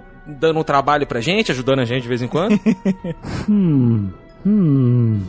Where? Hmm. Oh, I didn't see you there. É, tem muita coisa legal pra caralho em termos de personagem, sem contar ele, que é o motivo pelo qual eu sou Keeper of the Sunlight até hoje, que é Soler de Astor. O Jolly Co-op é o cara que fez a comunidade ser o que a comunidade é hoje. Não à toa, eu estou em busca da camisa perfeita, que é a camisa que simula a armadura dele. Então um dia eu chego lá. Portanto, em rede seus personagens é uma nota S. Sem, sem, sem mais delongas, né? Quanto à jogabilidade, acho que é essa parte que vão me, me condenar e crucificar um pouquinho. Eu vou dar a nota primeiro e eu vou me explicar depois. Ih. A nota é A. Tira esse cara daqui, velho. Quem que chamou esse cara? Sai daqui. eu vou dizer o porquê que a nota é A por um único ponto. É que muitas vezes o jogo te dá as ferramentas ali de forma com que você parece que vai conseguir usá-las de uma, de uma maneira satisfatória e você não consegue. Eu senti isso muitas vezes em Dark Souls 1. No ponto de que eu senti falta de determinados, igual colocar ali movesets, não, não serem condizentes. Sim, temos o, o lance da tabela do Excel, mas muitos elementos eles só servem para uma paradinha específica. Por exemplo, o Cult. O Cult serve pra você matar somente alguns bosses e tu joga esse ali pro, pro jogador gastar recurso, eu acho que esse tipo de, de, de misleading é sacana. Mas o gameplay de fato, ali, a porradaria, é, é, se fosse só isso, eu daria um S, porque eu gosto muito do combate pensado de Dark Souls. Porém, como um todo, por exemplo, o arco e flecha, eu acho que faltou um pouco mais de, de, de você poder ter alguma mobilidade, você ter mais opções para arco e flecha. A magia faltou um pouco de opção para mim também. Milagres eu não vou falar nada, senhor Miyazaki. Demorou somente quatro jogos pra você entender o que, que é magia de clérigo, entendeu? Eu tô muito feliz com o Elden Ring, porém você cagou tudo até lá. Então, tá de castigo, tá? Se fosse Elden Ring aqui, eu certamente daria um S pro gameplay. Entretanto, como não é, vai lá. Parte artística. Rapaz, eu vou ter que dar um S pra isso aqui. eu vou dizer que eu nunca vou esquecer a, a, a sensação de entrar pela primeira vez no Painted World of Ariamis. Mas o melhor de tudo é quando você chega em Anorlondo, você é recebido com aquela vista de Anorlondo. Os capeta te carregando, te jogando de qualquer maneira. Tu viu um sol douradão brilhando e você já fala assim, caralho, que porra é essa? E aí tu vê os guardas, os guardas tem tipo quatro vezes o teu tamanho e você fala assim, caralho, que porra é essa? E tu enfrenta os bosses, sendo que um é, usa uma armadura de, um- uma parada grotesca, grandão, um martelo que não faz sentido. O outro é com, com a figura tota- totalmente esguia, ele tem um penacho ruivo. Eu falei, nossa, quando eu crescer eu quero ser esse cara. E assim, e quando tu vê todo esse lance artístico rolando, a CG, o, o Sith sem escamas, puto da vida com os irmãos dele, quebrando a escama na mão, ele todo ensanguentado, e depois você vai enfrentar ele, por que, que ele inventou as magias de cristal? Porque ele queria ter escama também, então nada, nada se tratou do que o pessoal pensava. Esses pequenos detalhezinhos na parte artística, a magia de cristal, a, a hidra que você não consegue ver e de repente vem aquela chuva de água na tua cara e você toma metade da sua vida. Ravel, por si só, sabe? O elemento artístico do jogo, sem contar a trilha sonora. Todo mundo falou do plim plom plom, plim plom plom. Eu quero lembrar pra vocês que Firelink Shrine é o primeiro e o único lugar de Dark Souls que tem música. E aquela, aquela música, e você vê o Crash Fallen Night, o cara completamente sem esperança. Tu conversa com ele e fala: Ah, você também veio tentar é, tocar o sino, né? Pois é. E aquela música triste, mas que te dá uma certa calma. É como quem disse: Se prepara, meu filho, que é a manjuba tá vindo quente. Então, por esses e por muitos outros, inclusive pela armadura do Lautrec, que tem a deusa dele lá abraçando ele. Muito bom, Não muito sei bom, se vocês já repararam nesse detalhe. É, a minha nota é nota E. Tô zoando, eu vou dar S. Hoje não, viu, Faro? Mas vamos lá. É, nota S pro, pro quesito. Então foi duplo S aí pra eles. Double S. É isso aí. Exatamente. Então o Dark Souls aí entra para as estrelinhas, pro time do S. Muito bom, parabéns, Dark Souza. Parabéns, Dark Souls, que tá lá com mais uns jogos que, quando a gente fazer o revisionismo histórico, vão cair. As coroas cairão. Vai- vai acontecer isso. Mas ele vai se manter, hein, mano. Ele vai se manter com Tá, certeza. Ele, ele vai, ele vai. É.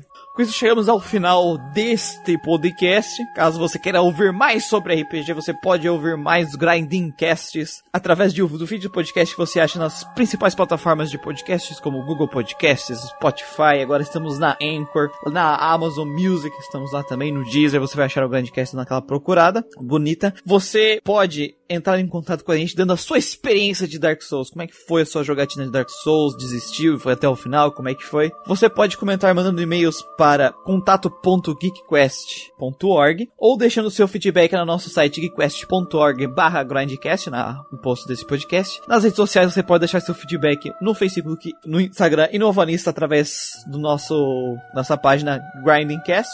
No Facebook você acha a gente como GeekQuest ou no grupo RPGeiros do Grindcast. No mais também temos o canal do Discord que está aqui na descrição. Além desse podcast maravilhoso, também fazemos lives na Twitch. No mais, se você quiser ajudar, quer mais RPGs para o mundo, quer ver a gente falando de mais Souls Likes da vida, você pode apoiar esse projeto que atualmente estamos migrando para o Orelo, com recompensas que vão desde podcasts exclusivos para os apoiadores de 30 ou mais reais e também apoios mais simples como os apoios de 5 reais, no qual você ganha o direito de votar nos jogos do ano seguinte, que vamos falar aqui no Grinding Cast. Se você acha que tá difícil ajudar com o padrinho, a situação tá complicada, eu sei que tá foda pra todo mundo. Outras formas de ajudar, além de você mandar o seu feedback, é compartilhar com seus amigos ou marcá-los na publicação. E se você ouvir o nosso podcast pelo nosso site da Aurelo ou através do aplicativo da Aurelo, a Aurelo dá um dinheirinho por cada visualização ali que a gente recebe lá na plataforma deles, sem anúncios, sem nada, simplesmente aí um agrado para que os desenvolvedores façam mais podcasts. Então é a sua forma aí de dar uma mão pra gente sem ter que gastar nada aí com você, você simplesmente poder ouvir o podcast, você já está ouvindo, você já estará ajudando se estiver lá no Orelo, certo? Então a pergunta pra finalizar a noite, ficamos aí com o Space Jam ou Take On Me? Cara, eu acho que Space Jam, né, galera? que eu acho que pra terminar é bacana. Puta, acho que. Mano, eu tava pensando em Take On Me, mas o tanto que eu ri de Space Jam nesse, nessa conversa aqui, eu acho que Space Jam ele Pode ser, venceu. não, pode ser, porque quando eu ouvi a primeira vez a mu- o Ernest Small com essa música de fundo, eu ria tanto, cara. Ficou muito bom, velho.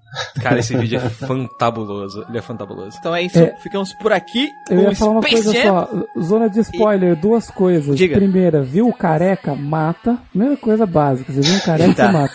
E você viu, tá, isso aí já é um pouco mais complicado. Você viu o cara de armadura dourada sentado e falando coisas e rindo, mata também. Então isso e até o próximo Grinding Cast. É isso aí, pessoal. Valeu, falou. Falou! Come